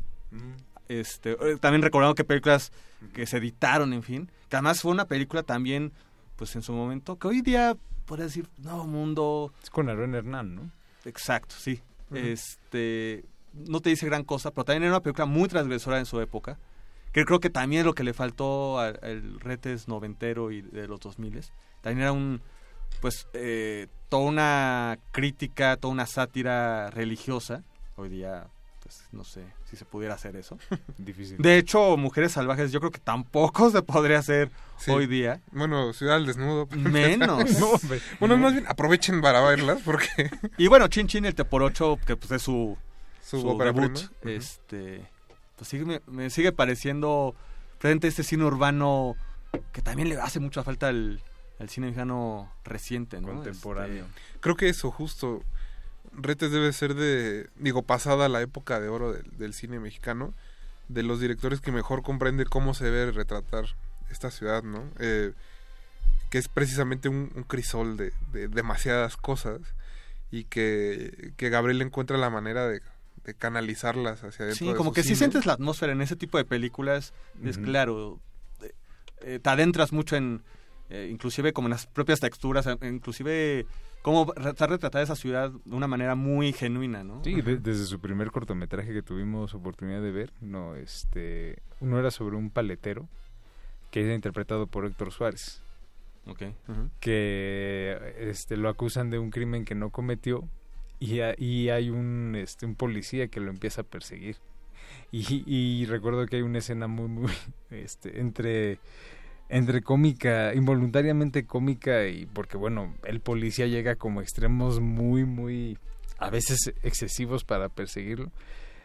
Y que Héctor Suárez de alguna manera este dice lo que la audiencia está pensando, ¿no? Llega un momento en que dice, ya, bueno, ya, eh, Chihuahua, ya, que le grita al policía, ¿no? Entonces, eh, todo ese todo ese enojo y toda esa cólera que se veía ahí ya de forma como muy muy cruda se fue refinando pero sin perder nunca como eh, la visceralidad y este y ese enojo no ese impulso que siempre estuvo en, en las películas de, de Retes y vaya tampoco es casualidad pues cuando surge el cine de Retes no también sí claro. en que en México llegó el cine de Retes y toda esa generación es parte de una generación de directores increíbles. Ajá y presente también molesta no esa generación también que da este salto entre los 70s, 80s. También está como muy desencantada.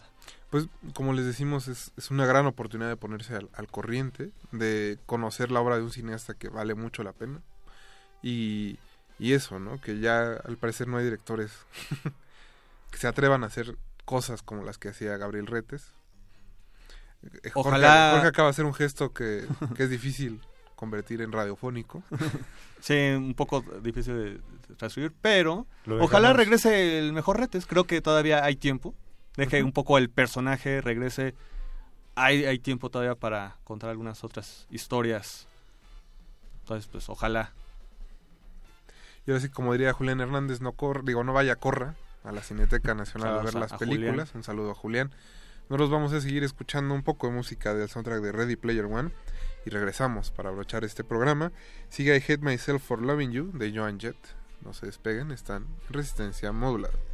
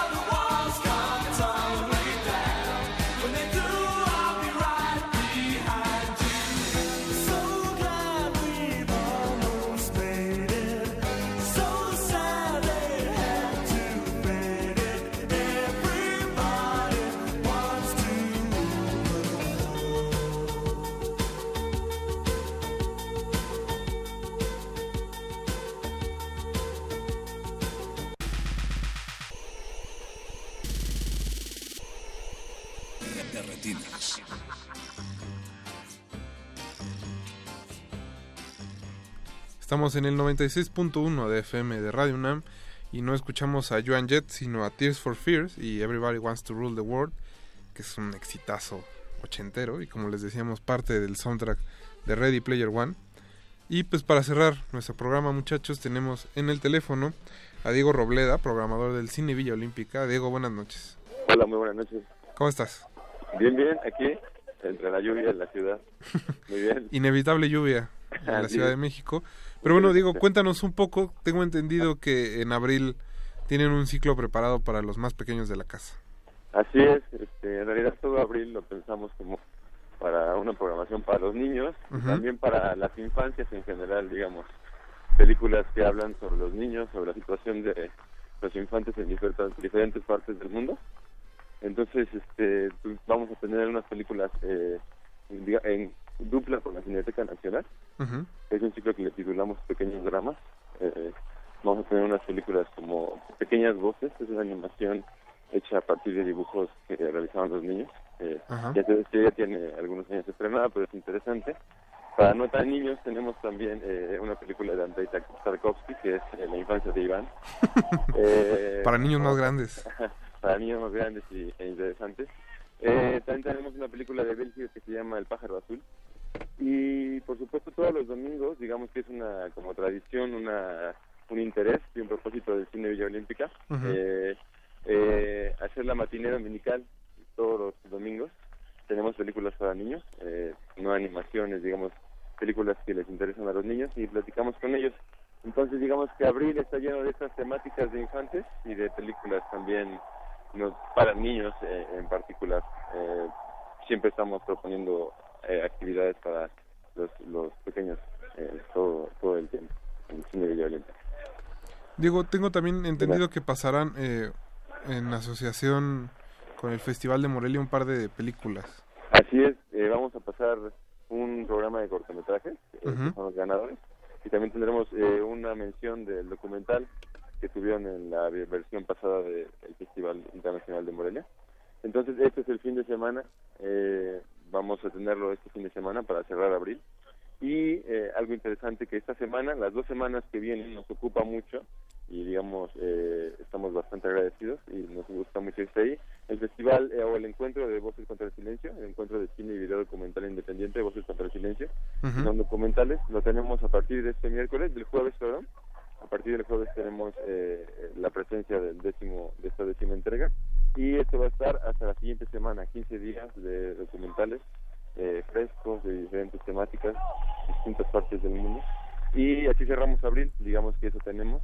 Todo el tiempo estuvimos hablando de niños, todo el tiempo hablando de diferentes temas y esto del documental que nos interesa y mencionar que es gratis, por supuesto, no, para, no olvidar. Eh, Diego, antes de, de que terminemos eh, con el programa, para aquellos que no conocen el espacio, ¿dónde pueden encontrar información al respecto, la programación, sus redes sociales? Perfecto, muchas gracias. Eh, pueden darle en www.cinevillaolímpica.com. Ahí van a encontrar todo lo relacionado con el cine.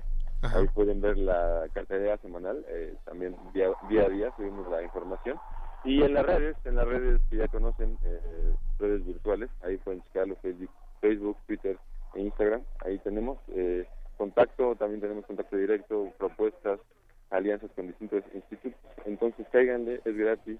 Ahí los esperamos. Está cerca del Metrobús y Villa Olímpica. Perdón, del Metrobús Villa Olímpica. Eh, y ahí los esperamos cuando quieran. Y tenemos ciclos. Para mayo se vienen distintas cosas interesantes, ambulantes y algunos otros festivales también. Perfecto.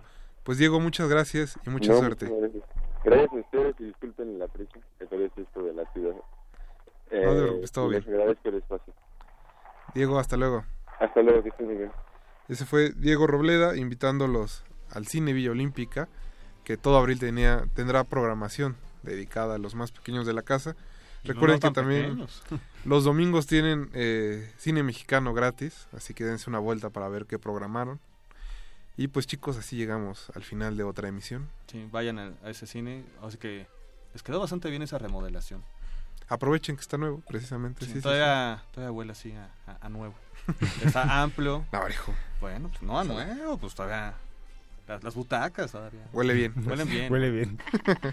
Alberto Acuña Navarijo, muchas Gracias, gracias. buenas noches, Rafa. Jorge Javier Negrete. Gracias, Rafa. Buenas noches. Mi nombre es Rafael Paz y los vamos a dejar en compañía de Paquito de Pablo y todo el clan del Calabozo de los Vírgenes, que hoy se quitaron las cadenas, ya traen los chetos y todo listo para jugar esta noche. Así que los dejamos en su compañía y nos escuchamos el próximo martes. Hasta luego. Ah. Ningún locutor fue dañado durante la filmación y reproducción de este programa. Cualquier parecido con la realidad es un atentado a la ficción. Consulta cartelera para próximas funciones.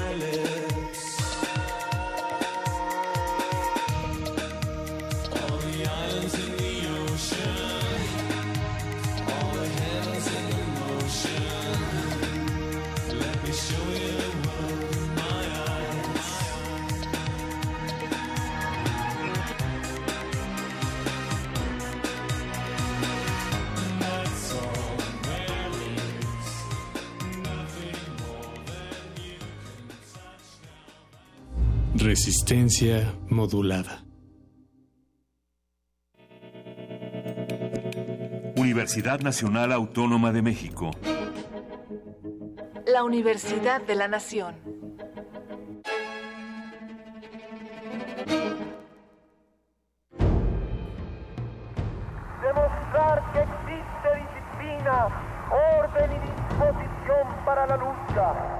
A 50 años del movimiento estudiantil de 1968. Radio UNAM ha abierto para usted un buzón de voz en el cual queremos oírlo. ¿Vivió usted esos tiempos? ¿Tiene una historia que compartir? ¿Sabe algo que merezca ser difundido? Marque al 56 23 32 81 y déjenos su testimonio. M68. Voces contra el olvido. Todos tenemos algo que contar. Radio UNAM. Experiencia sonora.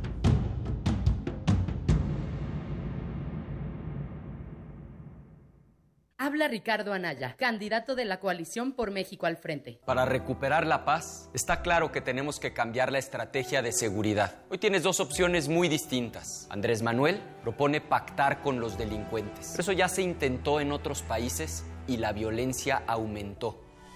Yo sostengo que hay que enfrentar el problema, pero con prevención, con inteligencia, con fuerza y tecnología, para asegurar que tú y tu familia vivan en paz. PRD. Habla José Antonio Mí. En lo que todos estamos de acuerdo es que nuestro país tiene que avanzar. Pero ¿de qué sirve avanzar si tú no avanzas? Avanzar en educación de calidad, pero también avanzar con el mayor número de becas. Avanzar en seguridad, pero que te permita caminar sin miedo en las calles. Avanzar en justicia, pero en una justicia que se cumpla. Y si de avanzar se trata, yo te pido que avancemos juntos. José Antonio Mid, candidato a presidente de la República por la coalición Todos por México. PRI, PDM, Nueva Alianza, PRI. Yo prometo primeros meses de gobierno. Es momento que los políticos guarden silencio. Y hablen los ciudadanos. Estoy cansada de sentirme amenazada por el simple hecho de ser mujer. Con este taxi me gano la vida con dignidad, pero soy ingeniero en sistemas. Estoy cansada de ganar menos que un hombre. Quiero respeto. Quiero oportunidades. Lo que más quiero es igualdad. Con Nueva Alianza es de ciudadano a ciudadano. Flash informativo, porque usted lo pidió.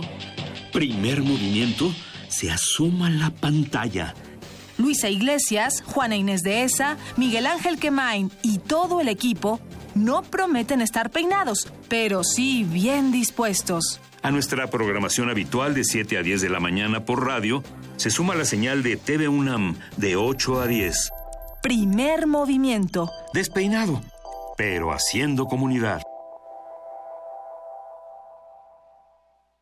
Yo sí quiero un México sin influyentismo, sin corrupción y sin impunidad. Donde se genere riqueza, haya trabajo y prosperidad para todos. Lo quiero yo. Lo queremos todos. Y es el proyecto de nación por el que un equipo de ciudadanos libres, empresarios, académicos, intelectuales y todo el equipo de Morena ya estamos trabajando. Juntos haremos historia. Morena, la esperanza de México. Juntos haremos historia. Habla Andrés Manuel López Obrador. Los gobernantes y los traficantes de influencia en nuestro país se roban 500 mil millones de pesos cada año. Son niños de pecho estos que presentan como los grandes delincuentes en comparación con los políticos corruptos del país. Vamos a terminar con el bandidaje oficial. Vamos a limpiar al gobierno de corrupción como se barren las escaleras, de arriba para abajo. Y todo lo que ahorremos va a ser para beneficio de nuestro pueblo. Juntos haremos historia. Andrés Manuel, presidente. Partido Encuentro Social. Mañana hay que ir a la escuela de Paco, pero esta vez no puedo. Tengo junta. No te apures, yo voy. Pero tú fuiste la vez pasada. ¿No te van a descontar el día? No, para nada. Acuérdate que ahora es distinto. Muchos padres y madres de familia quieren participar en la educación de sus hijos. Por eso, el Partido Verde promoverá reformas a la ley para que los padres tengan permiso laboral con goce de sueldo para asistir a reuniones escolares o emergencias de sus hijos. Partido Verde, tu bienestar es nuestro deber. Candidatos a senadores del Partido Verde.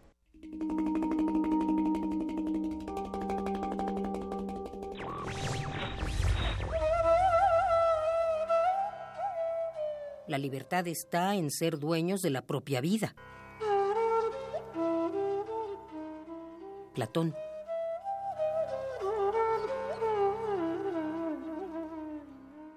Radio UNAM. Resistencia modulada. Los niveles inferiores de la nave de la Resistencia están dedicados a los calabozos, donde se resguardan los temas prohibidos y tomos de conocimiento olvidados.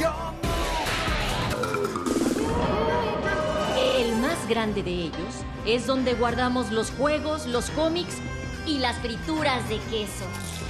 Bienvenido a él, viajero. El calabozo de los vírgenes. El calabozo de los vírgenes.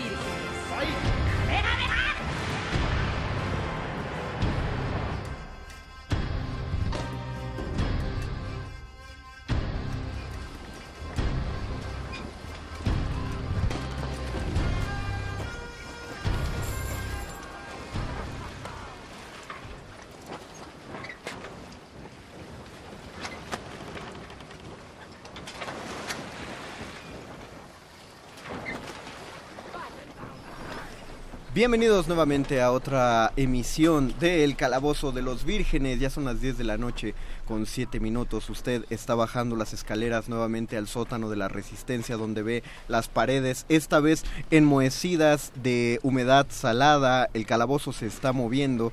Vamos a estar a bordo de un barco y saludamos a toda la audiencia que nos escucha a través del 96.1 de FM o por www.resistenciamodulada.com. Les recordamos que en este programa es donde hablamos acerca de cómics, series, películas, ya saben, todo lo divertido va aquí. Y les presento a nuestros jugadores de esta tarde, agazapado y escondido por su mega habilidad de camuflaje más allá de las cámaras de nuestro Facebook Live en Resistencia Modulada, se encuentra nuestro explorador gráfico, el Gabo. Buenas noches, mis queridos escuchas y maestro del juego. En el centro de la habitación, ya tirando todo lo que había sobre la mesa, dejándola completamente limpia en el caos que él considera orden y rascándose las pulgas que son tan salvajes como él, está nuestro berserk metalero, el perro muchacho. Ñoño Master, es un placer eh, estar en este barco con usted flotando en el centro de todos nosotros, suspendido por los hilos de su propia voluntad, está el pangolín de los Jedi, nuestro sabio de la fuerza, Adrián García. Muy buenas noches, Dungeon Master. Y manejando todos los hilos sonoros, eh, todos los fondos y todo lo que permite que esta ambientación se sienta real, está nuestro sanador sonoro, Paquito de Paburo. Maestro del juego, muy buenas noches a ti y a todos.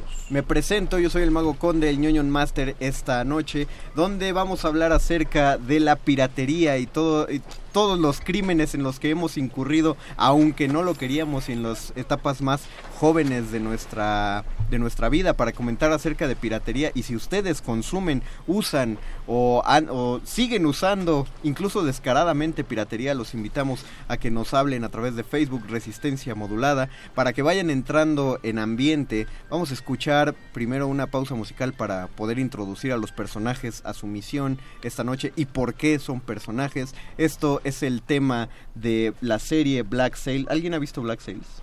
Está en, está en Netflix. Si digo que no pierdo una vida. No, no, puedes decirlo abiertamente. ¿No he visto Black Sails? ¿Tú sí la has visto, eh, no completo, pero ahí voy. ¿Y cómo está? Mm, me, gusta, pero creo que podría tener así un poquito más de amarre. Es que yo tengo, yo, yo es de la clase de cosas que conozco antes la música que, la serie, la mm. verdad no la he visto, pero sí me está en mi lista de Netflix. Entonces, vamos a escuchar el tema que Beer McCreary compuso para Black Sails. Esto es retóricamente el tema de Black Sails.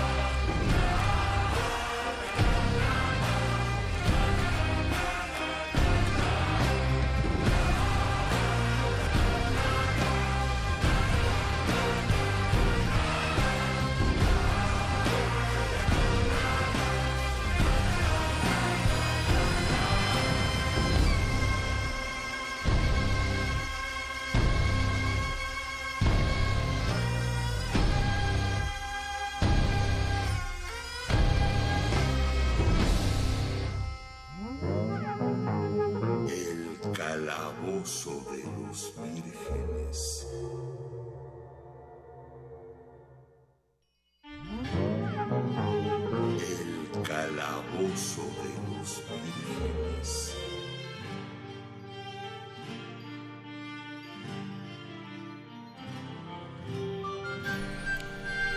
Estaban escuchando el Calabozo de los Vírgenes, los que nos oyen por la radio escucharon el tema de Black Sails, esta serie de Netflix, que sería bueno que nos comentaran los que ya la escucharon, digo, los que ya la vieron, qué, qué les parece. Y les voy a explicar rápidamente para quienes no están familiarizados con nuestro formato de nuestro naciente programa, que ya cumplimos un mes exactamente, Mm. este es nuestro quinto. Cuatro, quinto. Es, que es el quinto verdad. programa, pero este cuenta como episodio 4 porque eh, el episodio de vacaciones fue como el OVA del Calabozo de los Vírgenes. Ah, Entonces, fue, fue el, el agregado, más bien. Sí, en este, en este programa nuestros locutores o rolocutores interpretan personajes, personajes que son curiosamente ellos mismos, y esos personajes tienen una serie de habilidades o que pueden utilizar durante el programa mediante sus hojas de personaje, que es una hoja de personaje, una hoja que básicamente te, te deja ver qué puedes hacer durante el programa. Nuestros jugadores tienen una serie de dados en su mesa, hagan sonar sus dados muchachos para que los de la radio los escuchen. Son dados de muchas caras y esos dados se usan para hacer tiradas para determinar el éxito o el fallo de las acciones de nuestros rolocutores durante este programa. Si alguien tiene más dudas al respecto, pues puede volver a preguntar, así es el formato de juego de rol. Y vamos a explicarles la misión de este episodio 4 titulado Pleito en el puerto pirata. Los rolocutores, por razones que no vienen al caso, han subido a un barco pirata y han navegado por toda la red y los siete mares del friquismo, tomando toda clase de mercancía ilegal. Atormentados por la culpa de estos hechos, tendrán que justificar sus acciones, qué han tomado cada quien y por qué consideran que no fue malo piratearlo. Básicamente son miembros de una tripulación pirata, muchachos, y para discutir acerca de la piratería que se usa en la industria del entretenimiento, pues analizaremos ese, ese detalle pequeño en el que todos hemos incurrido en la piratería en algún momento de nuestras vidas, para bien o para mal. Y eh, es buena o es mala la piratería, es así, así O de- inevitable en o algún inevi- caso. no, pero- Será pero- necesaria, más que inevitable en algún momento, ¿no? No sé, habrá que pensarlo. Creo que lo podremos decir según los casos. Entonces, para ir exponiendo los casos cada quien, les voy a pedir que tomen su dado de 20 caras. Ese es el dado de 20 caras que cada quien tiene. ¿El de 20 es el que dice 20? Eh, es el que tiene más caritas, es el más redondito de todos. Tírenlo y quien tome el número más alto o por orden de números altos son los órdenes de eh, el orden en el que van a ir hablando nuestros locutores. Gabo, ¿qué número sacaste? Un fabuloso 18. Un fabuloso 18. Perro muchacho. 17. 17. Víctor. 19. Oh. Paquito de Pablo. 6. Ah, y, y se burlan galantemente los, los compañeros. Víctor, pues tienes tienes la primera mano. eh, ¿Tú qué opinas? O pue- puede- pueden decirnos tanto su opinión como hablar en particular de algún objeto de piratería. eh, y su opinión puede ser tanto en contra como a favor. La cosa es que se abre el debate entre ustedes y entre los radioescuchas.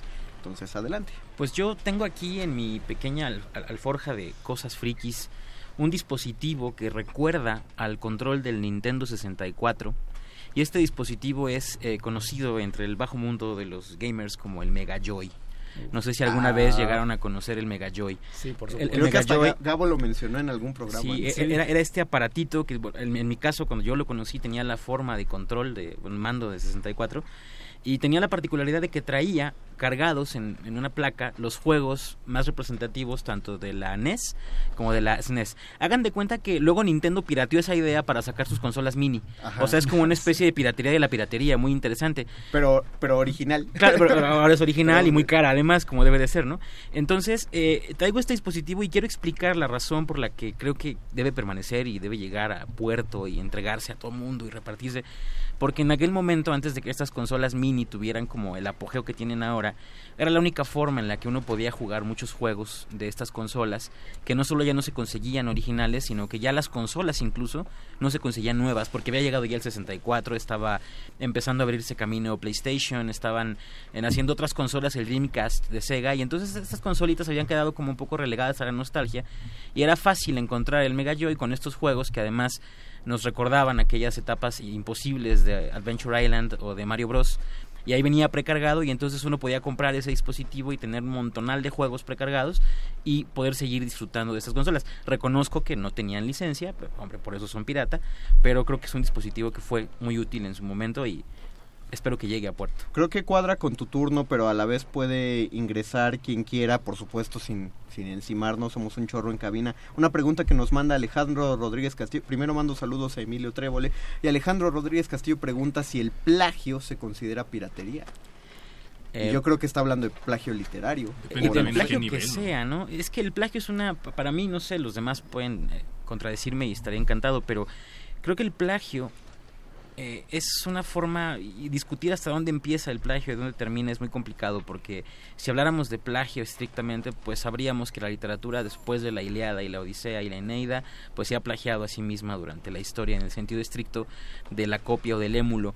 Yo creo que eso es bien complicado, más bien, no, yo pensaría que el plagio es una figura distinta, tiene que ver con autoría intelectual más que con un producto final. La piratería lo que hace es un fin de lucro que busca justamente eh, comercializar un producto, copia, imitación o recreación de otro. Claro, pero nunca se jala a sí mismo el... O sea, yo inventé este ah, juego. exacto, no, más 64. bien es como, no, pues estoy vendiéndote algo que no es lo que crees que es, más barato, cómpralo y hazme rico, ¿no? También, yo creo que no es igual, me parece que no están en, el mismo, en la misma esfera y bueno, es discutible, pero yo creo que son cosas totalmente distintas. Sí, da hasta para otro tema, ¿no?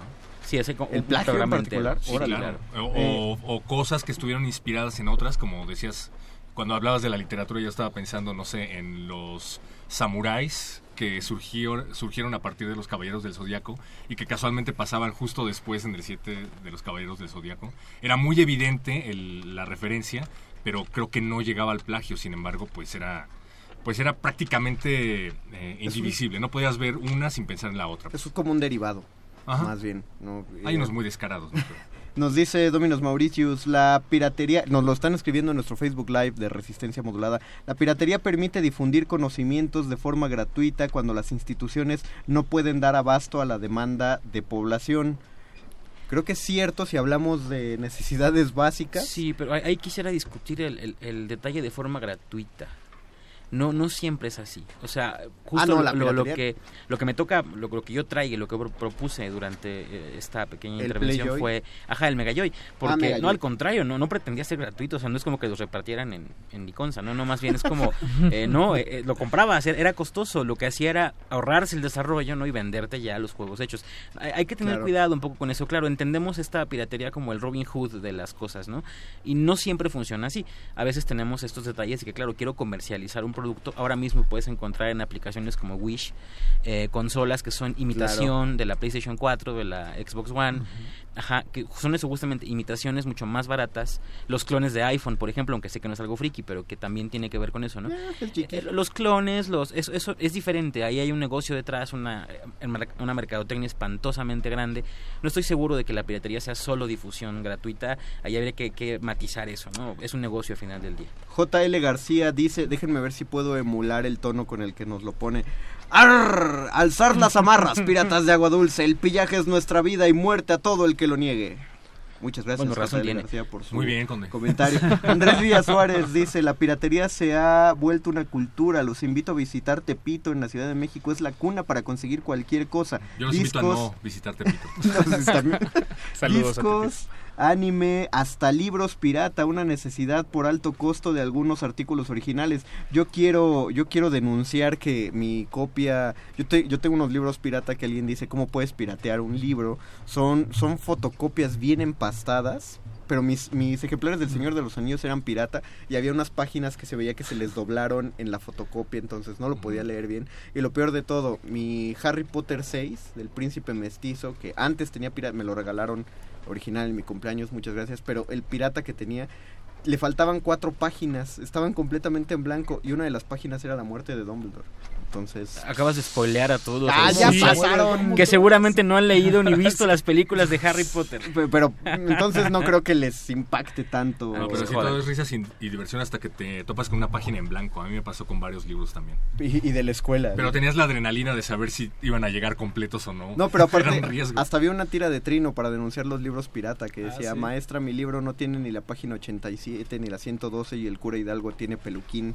Gabo, tienes el siguiente turno para hablar al De hecho, me parece que yo tengo ese recorte de, ¿De Trino? ah, sí, claro. lo- Dinos tu cuenta de Instagram para que te Ah, sigamos de eso. si Pero dilo al micrófono. eh, ahí en Retrino 2000 estoy subiendo puros recortes de Trino del año 2000 en adelante. Eso es piratería.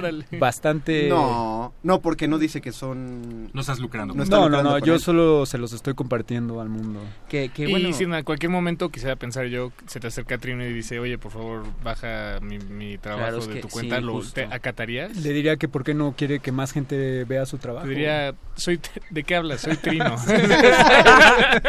Le regalaría una de las playeras que ya hice. ¿Quién no, me, quién no me conoce? Exacto. Bueno, sigan Retrino 2000. Pues, este, Gabo. Em, bueno, pues creo que sobre todo en los videojuegos cada vez más la piratería tal cual se ha vuelto menos eh, accesible en ese sentido. Antes se podía copiar un juego en un disco y ibas y le ponías el famoso chip, ¿no? A Claro. tu Xbox o a tu PlayStation.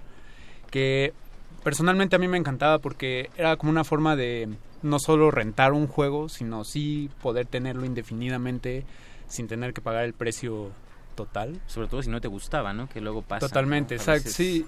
Comprar un juego original de mil pesos ahora, ¿no? Para que no te guste. Es una locura, sobre todo porque, pues sí, muchas compañías eh, han creado estos juegos que, pues, la verdad, no son lo, no son lo que valen, ¿no? Porque ya todos los venden al mismo precio, entonces ahí es una cosa. Entonces, como primer artículo, yo definitivamente me llevaría ese chip que me dio el Uh. acceso y me abrió la puerta, pues, a todos estos canales, a todos estos pero ¿Recuerdas?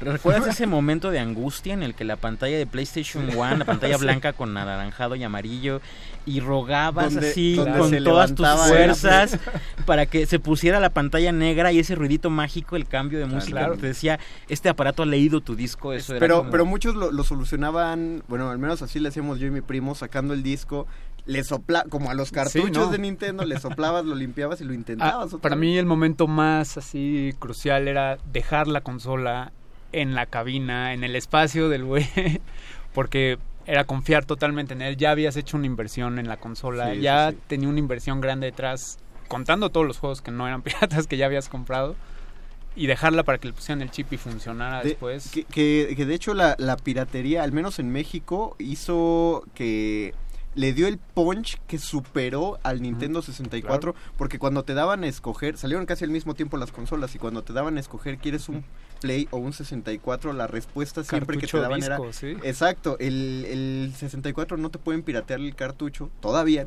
no, no, lo Esa- piratearon, porque ya los sí. Pero del, se- del PlayStation te comprabas tu juego en 15 pesos, porque encontrabas los juegos piratas, y Qué creo bueno. que... Había implicaciones, ¿no? Yo me acuerdo que había amigos que se quejaban de que no siempre venían completos los juegos, sobre Mm. todo con Resident Evil. Bueno, era un, era un albur, pero en realidad te permitía mínimo conocerlo y después decidías si invertías Sí. en el juego original. Además, bueno, no, no estoy, quiero que no suene como apología, pero el, el videojueguismo en México sí tiene una deuda con la piratería por el simple hecho, por el simple hecho de que a México no llegó ninguna copia original de Street Fighter 2.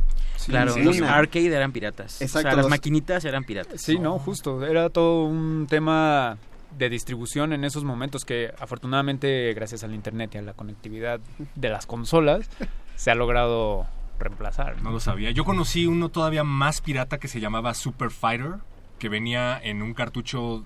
No sé si recuerden que había cartuchos del primer Nintendo que en realidad eran adaptadores. Ah, y sí, le claro. ponías arriba el adaptador del Sí, sí. medio juego en amarillo que tenía como 500 juegos. Y uno de ellos era Super Fighter, que era una versión chafísima del Street Fighter. Eso, esos de que traían un chorro de juegos estaba padre. Quiero sí informarles que ya llegamos a 27 espectadores en Facebook Live. Como 27 mil, ¿no? Ah, sí, perdón, 27. Estamos a 10 mil. 2700. 2700. Estamos, Ahí está Dentadura. Compártanlo con, con cinco espectadores más, ya romperemos récords en A ver si no se hunde el barco con Porque recuerden que hay regalos, así es que... Hay, re- hay regalos al final de la emisión. Puede que eh, quieran compartir la emisión. Entonces, sí, vamos a escoger. Para hacer este regalo, vamos a escoger un comentario al azar. De una vez lo digo. Vamos ¿Del a Facebook regalar- Live? Del Facebook Live vamos a escoger O un sea, comentario al azar y vamos a regalar una copia. Bueno, por copia me refiero a, a un ejemplar, pues. Original. Pues es original. Una, una película, una, un Spawn original. Película Spawn original. O sea, vamos a regalar la película de Spawn. Qué gran película. Que parece Gran, gran pirata, aunque sea original, ¿no? Exactamente, Sí, sí, o sea, eso es siempre por, la- por las gráficas, ¿no? Sí. pero Dice Roman Chines, desafortunadamente es la única opción para muchas personas de conseguir entretenimiento.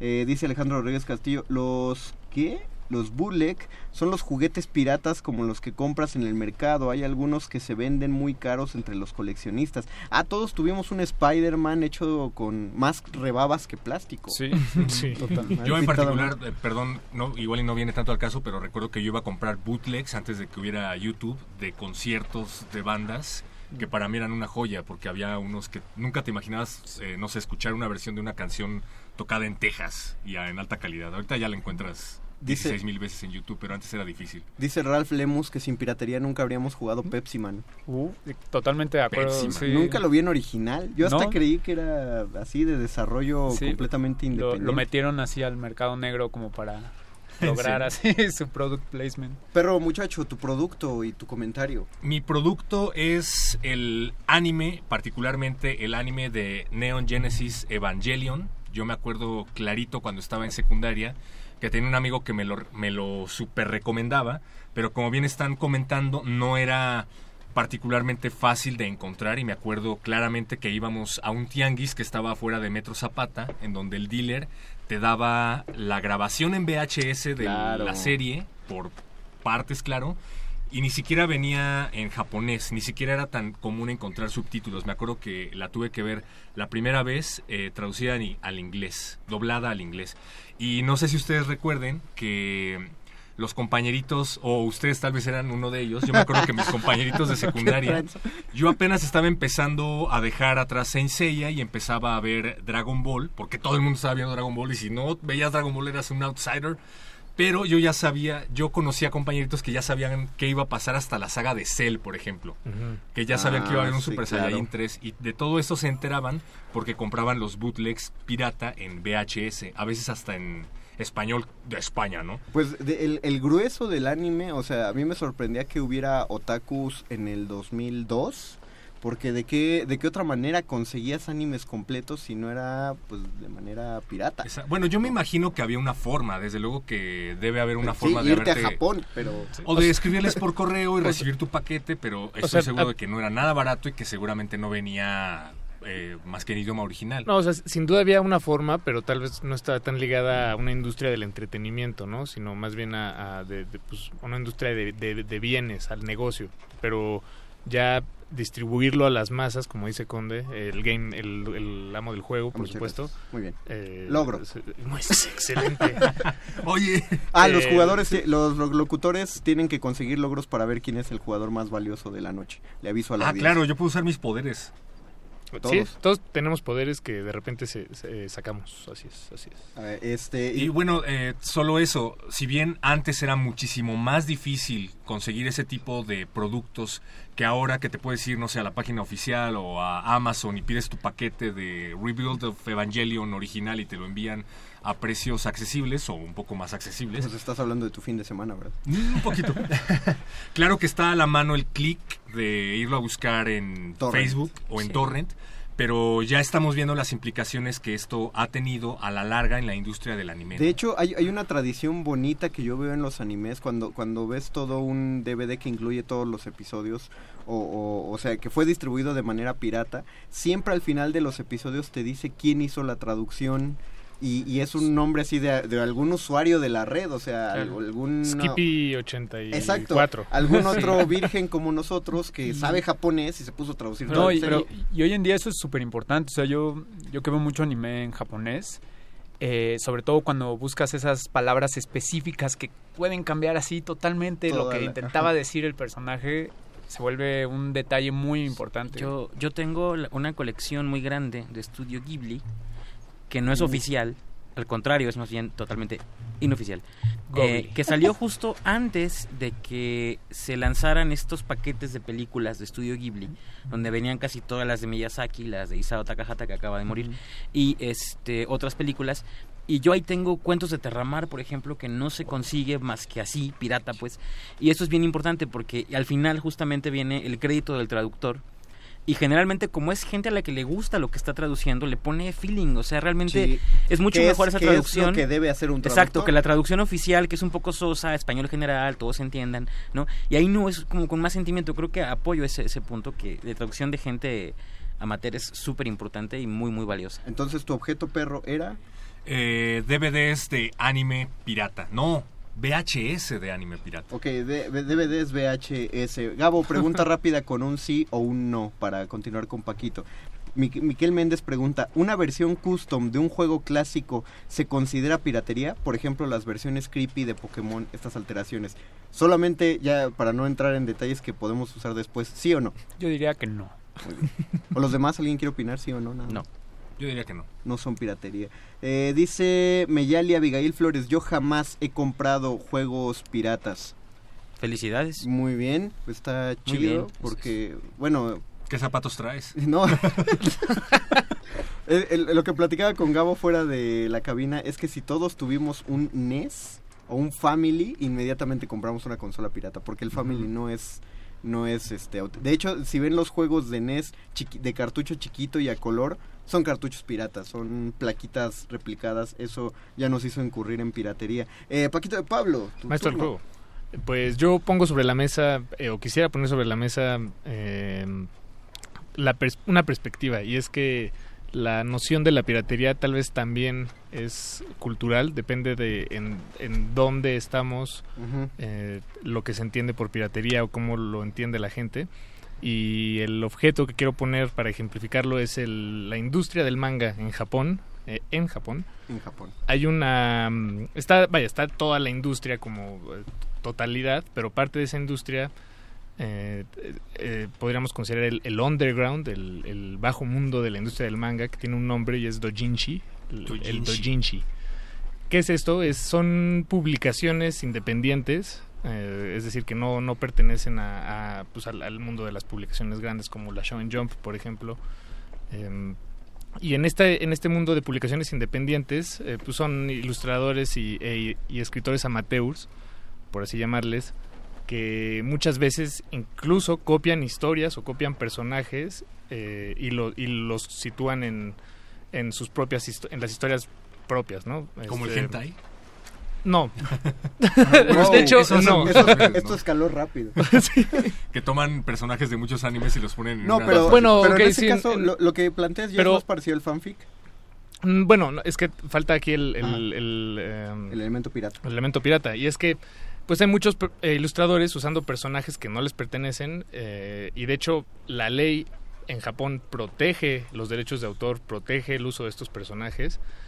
Eh, Podrían caerle un, un ejército de abogados a todos estos ilustradores y acabar con su trabajo, pero no lo hacen, no sucede, a pesar de que sí está estipulado en la ley, podrían hacerlo.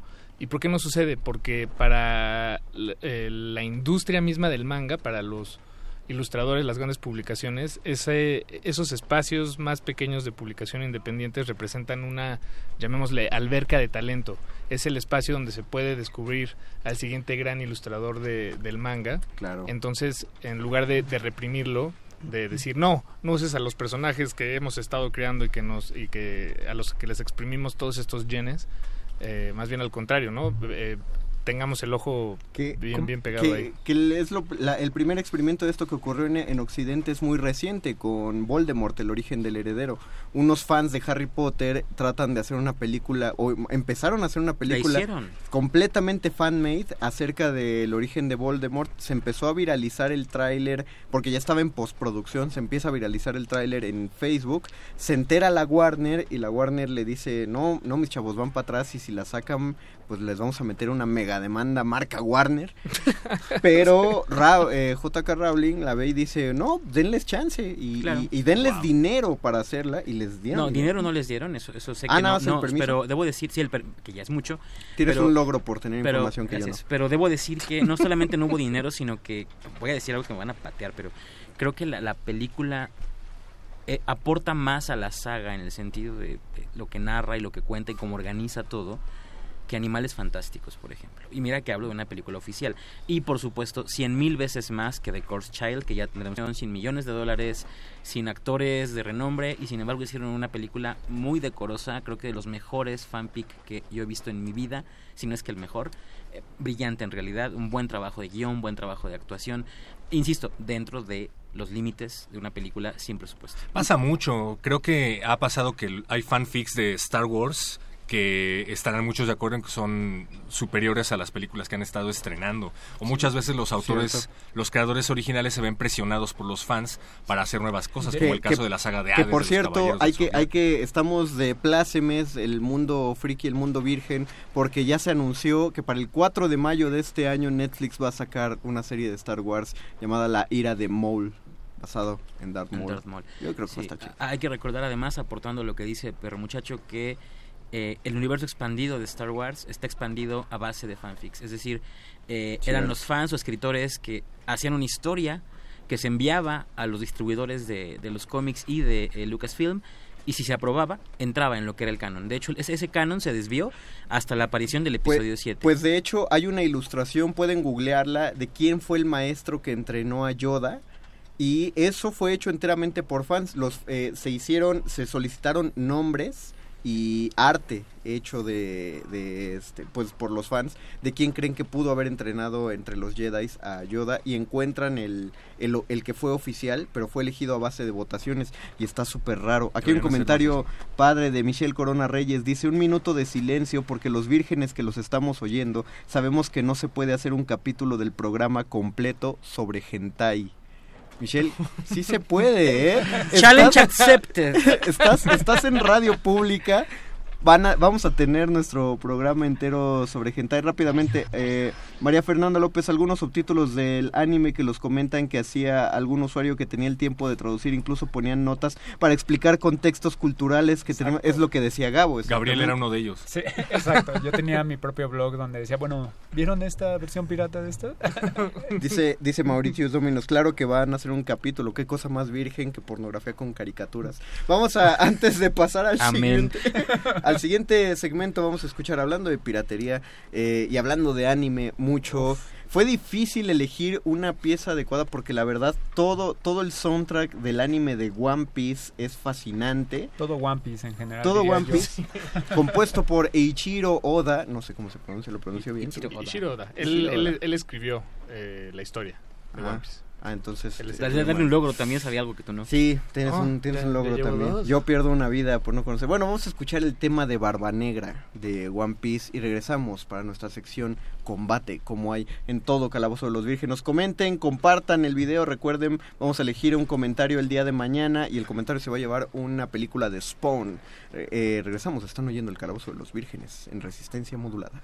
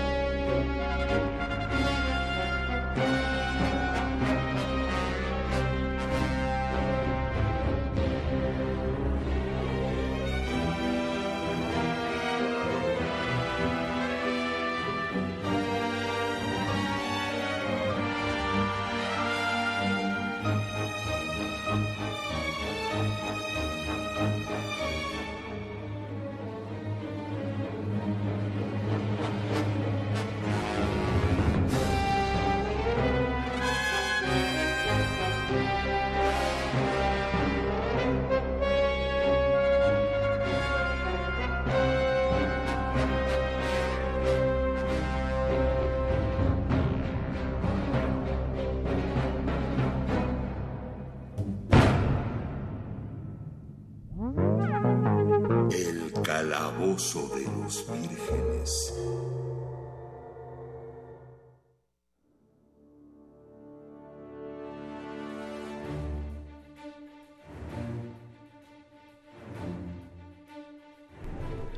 Regresamos al Calabozo de los Vírgenes, les recordamos que nuestros locutores están jugando un juego de rol en vivo y ese juego de rol es el programa. Y con ese programa nosotros estamos tratando de discutir acerca de la piratería. Y es el momento de nuestra sección de combate que es la última sección del programa. Muchachos, hay un motín en el barco en el que se han trepado, creo que todos coincidieron en un tema en que la piratería es un mal necesario o cuando menos un mal que todos hemos utilizado, pero en este motín el barco ha resultado dañado se está hundiendo. Hay botes suficientes para que todos escapen y ustedes tienen un bote, pero no pueden llevar todo lo que han conseguido. Solo pueden llevar dos objetos piratas en su bote y tienen que decidir entre los objetos que han mencionado u otros dos objetos piratas en la que pues que existan en el barco donde está lleno de piratería. Entonces ustedes decidan y empiecen a debatir qué creen que deberían llevar forzosamente en este en su en su motín pirata. Ah, a mí en lo personal me gustaría agregar rápidamente otro objeto intangible en realidad, que es las modificaciones en los juegos, los famosos mods. Ok, claro. Porque tal vez no entran en una categoría específica de piratería, pero creo que le permiten a los jugadores tener una experiencia un poco más personal y al mismo tiempo ayudan a que los desarrolladores vean lo que ellos buscan en un videojuego. Entonces me hace un punto muy importante. Es también. como a- hace poco se volvió como super viral en internet eh, un juego de un mod de Pokémon que hicieron que toda la red podía jugar Pokémon al mismo los tiempo. MMOs de Pokémon Online hay muchísimos. Cientos. Sí, sí, sí. Y todo y cada uno más Yo fascinante. estoy que el jugando como cuatro ahorita. Ahí está, cada uno más fascinante que el anterior. Exacto. Yo, yo quisiera, eh, si me permites, amo del calabozo, Dígame. proponer un objeto que no hemos mencionado, pero que sí quisiera nuestra nave de escape, y es un lector de libros digitales cargado con gigas y gigas de PDFs, de libros de cualquier tipo, desde mangas digitalizados, desde eh, Manuales. manuales de rol, desde cómics y por supuesto las grandes novelas. Creo que no podemos dejar este barco sin llevarnos este precioso lector de libros electrónicos, todos ellos piratas, por supuesto, Me sin la- DRM. Me la reviraste y tengo que preguntar a todos los locutores, ¿están de acuerdo en ese objeto? Yo estoy de acuerdo. Estoy de Sí, acuerdo, me parece sí. bastante Sí, sí, sí. atinado. Ok, entre todos tienen que juntar más de 20 puntos. Elijan un dado de 8 caras. Los, nuestros locutores tienen dados de caras. Es el que parece un diamante, perro muchacho. Ah, sí, sí, sí, sí. Eh, en- tomen cada quien su dado de 8 caras y entre todos tienen que juntar 20 puntos para poder llevarse este, porque es un gran objeto, o sea, ya condensaste todo lo que está escrito, eh, eh, todo lo que está graf- eh, en diseño gráfico, entonces... Una MacBook.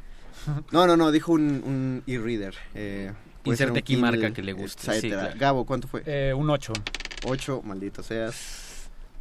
Perro. 3. 3, Víctor, llevan 11.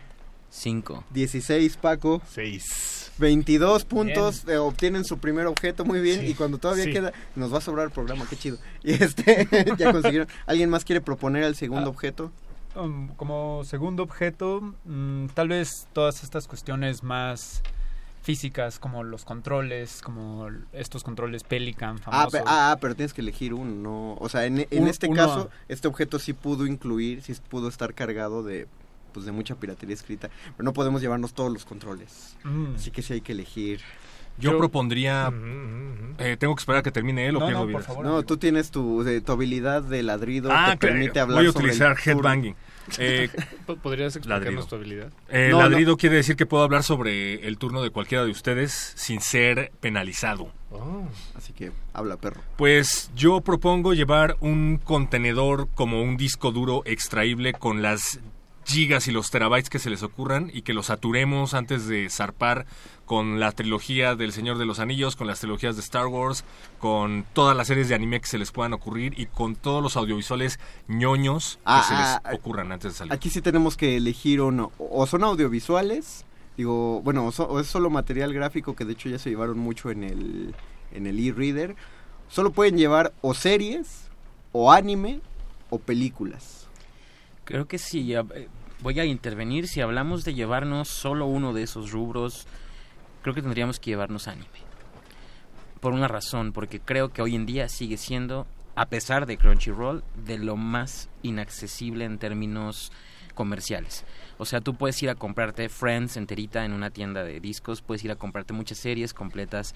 El anime todavía tiene una, una emergencia de mercado en la que hay que conseguir cosas forzosamente por internet, en el extranjero, en eBay, en Amazon, en donde sea.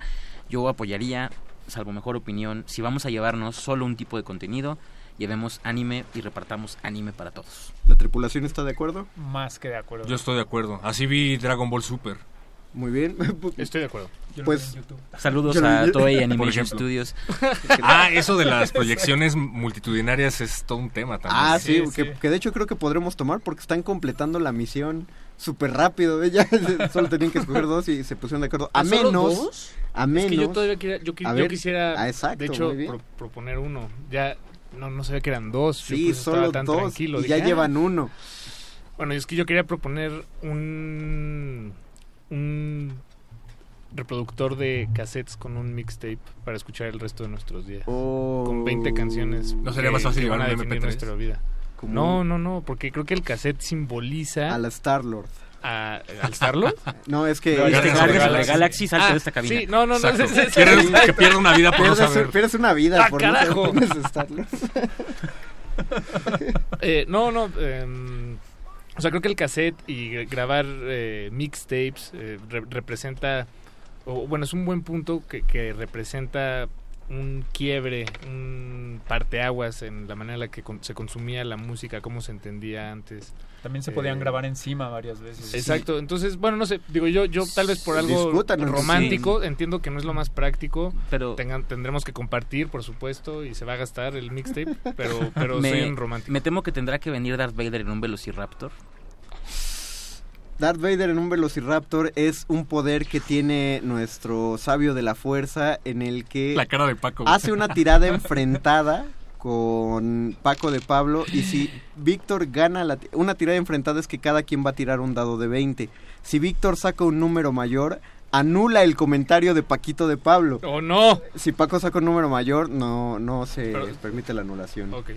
Entonces, tienen sus dados de 20, muchachos. Esto es un debate. Así deben ser Siete. los debates presidenciales. Tres. Ganaste bien. Entonces se elimina la posibilidad de la mixtape de Y pierde una vida, además. Ay, Por un reproductor de vida. MP3. Ah, es la A mí me gustaría ahora- sumarme ahora rápidamente a la tirada de dados y de la piratería. Y también eh, quisiera usar uno de mis poderes, que es calcar ideas, y le, me gustaría robarle un logro a Paco. Le- eh, Léenos, ¿qué dice tu poder de Eh, calcar ideas? Dos veces por emisión, si alguien consigue un logro, puedo realizar una tirada enfrentada y robarle ese logro. Ah, pero Paco no... co- Pero era en el momento en el Es que en el momento. Ahora se lo robarías a Víctor. Eh, pero no me han dado logro aún. Sí, no consiguió. Ah, bueno, ahorita. entonces, Ahorita que lo consigue. Bueno, eh, ¿alguien quiere entonces proponer otra cosa o se llevan Solo, este solo decir que al margen de la tirada que hice un poco para que esto fuera más... eh, simpático? en realidad es que No nada no personal, es que pues. no, no estoy seguro de que los mixtape, fíjate, y esto es bien fuerte, no estoy seguro de que hayan sido alguna vez piratería. O sea, eh, sobre eso sí quisiera... Ah, bueno, no. Estoy, y, y esto estoy hablamos de, piratería, No, entonces estoy de por esa razón me, me permití De hecho, eran, Estoy eran, traerte un Darth Vader en. Velociraptor. eran, eran raros los cassettes piratas. O sea, yo me acuerdo, mi hermano Claro. tenía uno de Caifanes que, que pues, era copia de... ¡Ey!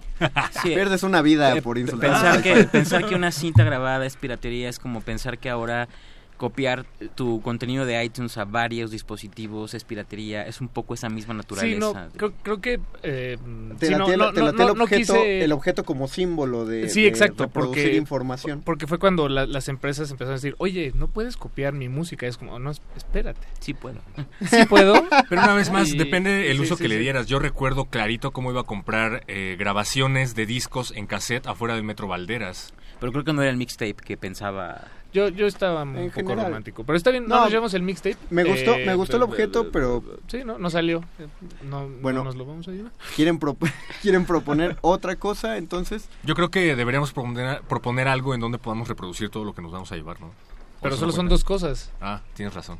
Entonces, y el bueno, e-reader ya se reproduce a sí mismo llevan el disco duro con anime. Si consiguen entre todos, otra vez tiren sus dados de 8 y si consiguen entre todos 20 puntos, se van a llevar el disco duro con, cargado de anime. Oh, le quiero poner hentai. No, no es cierto. Pues puede ser, Gabo, ¿cuánto Ocho sacaste? de nuevo. Ocho, perro muchacho. Dos. Chin, la mitad, ya van a diez, Víctor. Cinco. Cinco, Paquito. Cinco. Cinco. Veinte exactos, muchachos. Veinte exactos, ya tienen sus dos objetos y Oh, ya con niños. esos dos objetos pueden partir en su barquito. Completaron la misión de un logro para todos. Completaron la misión de este Uh. episodio del calabozo. Y- Pero todavía tenemos tiempo. Y antes, es que justo quería... No, ya no puedes. No, no es cierto. justo quería decir algo bien importante. Estas dos cosas que llevamos no serían posibles sin la banda ancha. Esto es bien importante. Claro. O sea, la piratería o la- la- el, el sharing de información se volvió lo que es ahora gracias al ancho de banda. O sea, sé que no era el caso porque eso no es el objeto pirata, pero lo primero que tendríamos que tener a bordo es un modem con buen ancho de banda. Pero eh, eh, quería puntualizar eso, ¿no? Que, que no sería lo mismo sin tener esta accesibilidad a gigas y gigas y gigas de datos y el formato digital que nos permite ahora hacer, hacernos con montones de material. Antes tenías que cargar pilas de discos Claro. o cajas de VHS. Yo tengo cajas de VHS de películas pirata. Los porta-CDs Y eran los porta Uh, CDs, cargar. porta-CDs. Es decir, ahora todo eso te cabe en una. Es más, ni siquiera tienes que cargarlo porque una nube digital y ahí está a tu alcance. Pero siempre es bueno tenerlo en un No, yo, yo sé, yo sé, o sea, me refiero a, a la posibilidad, ¿no? Entonces, que quería puntualizar eso porque creo que no, no lo hemos dicho Claro. con esa apertura, que realmente nada sería posible si no fuera por el ancho de banda. Acuérdense cuánto tardaba en bajar con internet de cable una canción en LimeWire. Y este fue Víctor agradeciéndole a Carlos Slim. Este, Yo no quise decir nombres, pero pues, sí, Yo- gracias, don Carlitos. Yo recuerdo conectar mi el Xbox al internet por primera vez en online diciendo, oh, quiero un poco de esta experiencia a mi cable de teléfono normal. Y, no- Y- y diciendo, ¿por qué no estoy logrando accesar de la misma manera? Hasta que después dije, ah, claro, no, la banda ancha es más que necesaria. Dice eh, Alan Lugo, en eso tienen razón, los materiales, vamos a leer ya comentarios ahorita que tenemos el tiempo. Alan Lugo, en ese tiempo, en eso tiene razón, los materiales extra en películas era algo a veces muy genial y que generalmente solo venía en películas originales. Eh, aunque ahora existen los clones, me sorprende cómo te siguen vendiendo Blu-rays grabados del cine. Sí, con el está- audio del cine, eso, eso es un insulto. a- Pero también venden Blu-ray. O sea, yo he visto la, la versión extendida del Señor de los Anillos. Todos los discos. El material adicional y todo, todo te lo venden en un paquetito réplica del original. Como si fuera un clon tal cual. Sí, Ya con, ya con todo el material incluido. es que hay de piratas a piratas. Exacto, sí, siempre, miren, hasta entre micros hay rutas, ¿no? Y entonces... Miquel Méndez dice regalen unos dados mejor prontamente, prontamente, pronto, cuando pronto. hablemos Cuando más de tengamos juegos de rol. promedio de 50 escuchas en live stream, Exactamente, mientras más la- eh, escuchas estén en el live stream, aquí arriba. más dadivoso se pone nuestro Dungeon Master. Exactamente. Miquel, eh, Michelle Corona Reyes, yo bajé el manual de Vampiro la mascarada en PDF, yo lo tengo en Ah, fotocopias. Sí, María Fernando María Fernanda López, no consumo piratería, bueno, casi no, los manuales de Dungeons and Dragons son carísimos, así que el PDF y luego le sacamos copias a blanco y negro porque aún así sale caro. Efectivamente, mejor tenerlo en PDF. Los de Warhammer también son súper extensos y continuos, ¿eh? O sea, cada mes hay uno nuevo del mismo tamaño. Todos los que eh, jugamos Dungeons and Dragons, que es un juego de rol para quien no lo sepa y que hablaré, tendremos un programa solo de eso. Sabemos que la edición 3.5 es famosa por estar llena de libros y efectivamente en México el más barato estaba en 300 pesos y necesitas un paquete básico de tres libros para conocer el juego y ese paquete está en 1500. Y no, y no se conseguía tan fácilmente. Si recuerdas, a veces no No, nos íbamos hasta cuatro caminos a- cuando antes había Recuerdo, tecnología a conseguirlo. Iván Rodríguez, pudieron elegir de esos cartuchos de videojuegos que contenían como mil en uno. El problema, esos Tetris de mil en de mil, Ah, nove- claro. 1999 en uno, que generalmente eran como cuatro juegos. Eh, eh, pero medio alterados. Exactamente. así, muy poquito. Yo ahí jugué contra. Me dice Elena que qué exigencia, porque soy exigente por los números, Elena. Dominos Mauritius, más allá de si la piratería es mala o no, muchas veces es la única forma de conseguir determinados productos, lo hemos dicho. Miguel Aj, pues yo compré mi lector porque conseguir ciencia ficción en español es muy difícil o caro, y hay muchísima ciencia ficción en español pirata, pero en español. Claudia Mac, justo lo acaban de mencionar, pero considero que los PDFs y demás archivos literarios son una maravilla porque muchos de ellos son descargados en inglés, pues sabemos que hay varias ocasiones donde ni siquiera son traducidos o ya no es posible conseguirlos. Héctor Sifunkelin, justo juegos que no llegan de este lado del charco, cualquier cómic que no esté siendo publicado en nuestro país y mangas que no que incluso los fans subtitulan. Eh, Bueno, que ya es más fácil irte a las tiendas especializadas y comprarlo, bueno, en el idioma original, pero ya no está el delay como antes, ¿no? Ulises Peña, juego Warhammer, sus libros son carísimos por el arte que pero el arte que manejan es genial. Y José Luis Bravo Mercado dice, mi objeto pirata son las radionovelas de Calimán en CD. Ah, denle un logro a ese hombre. Denle un logro a ese hombre. y pasa las rolas, por favor. ¿Cuántos logros obtuvieron? Tres. Tres. Dos. Yo obtuve uno, pero dice aquí que puedo hacer headbanging. Una vez por emisión puedo perder una vida para que un fallo se considere un acierto y conseguir un logro. Pero no fallaste. O sea, tienes que, tiene que haber un fallo para que... Ah, este, este, haber perdido una vida no es un fallo. Pero no, o sea, si, si tu comentario hubiera fallado, como lo que le hicieron a Paquito de Pablo. Ah, ya entendí, ok. bueno, tuve un logro. uno, bueno, ganaría Paco pero Paco no trajo su hoja de personaje, ah. entonces sus logros no valen, así que Víctor es el jugador más valioso de esta emisión. Y por haber completado cuatro, em, cuatro este, emisiones, Víctor va a subir de nivel para la próxima emisión del Calabozo de los Vírgenes. Todos se llevan mil puntos de experiencia, nosotros nos despedimos, muchas gracias a José Jesús Silva en Operación Técnica, gracias Paquito de Pablo por ser rolocutor y productor. Despídanse cada quien diciendo su nombre. Perro muchacho, ar. Gabriel. Eh, Víctor. Paco. Ay, el ñoño Master se despide el mago conde de aquí. Nos escuchamos el próximo Calabozo de los Vírgenes. Mañana les avisamos quién se ganó la película de Spawn. Vamos a escuchar lo poquito que podemos escuchar del tema de Salazar de Piratas del Caribe 5. Buenas noches, vírgenes. Todo lo divertido iba aquí. Buenas noches.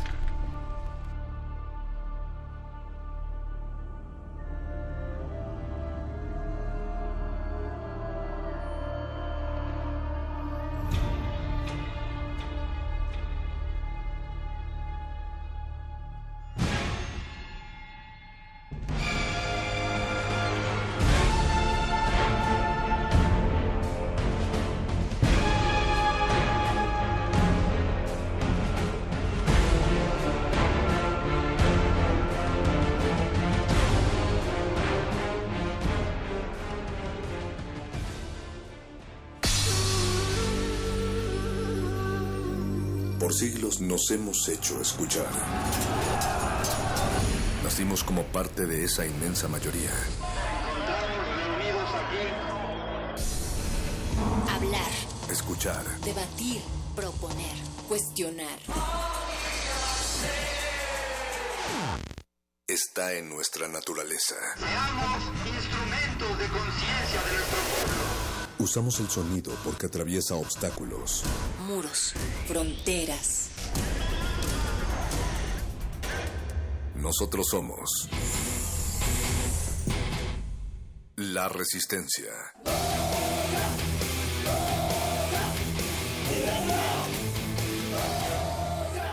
Resistencia modulada.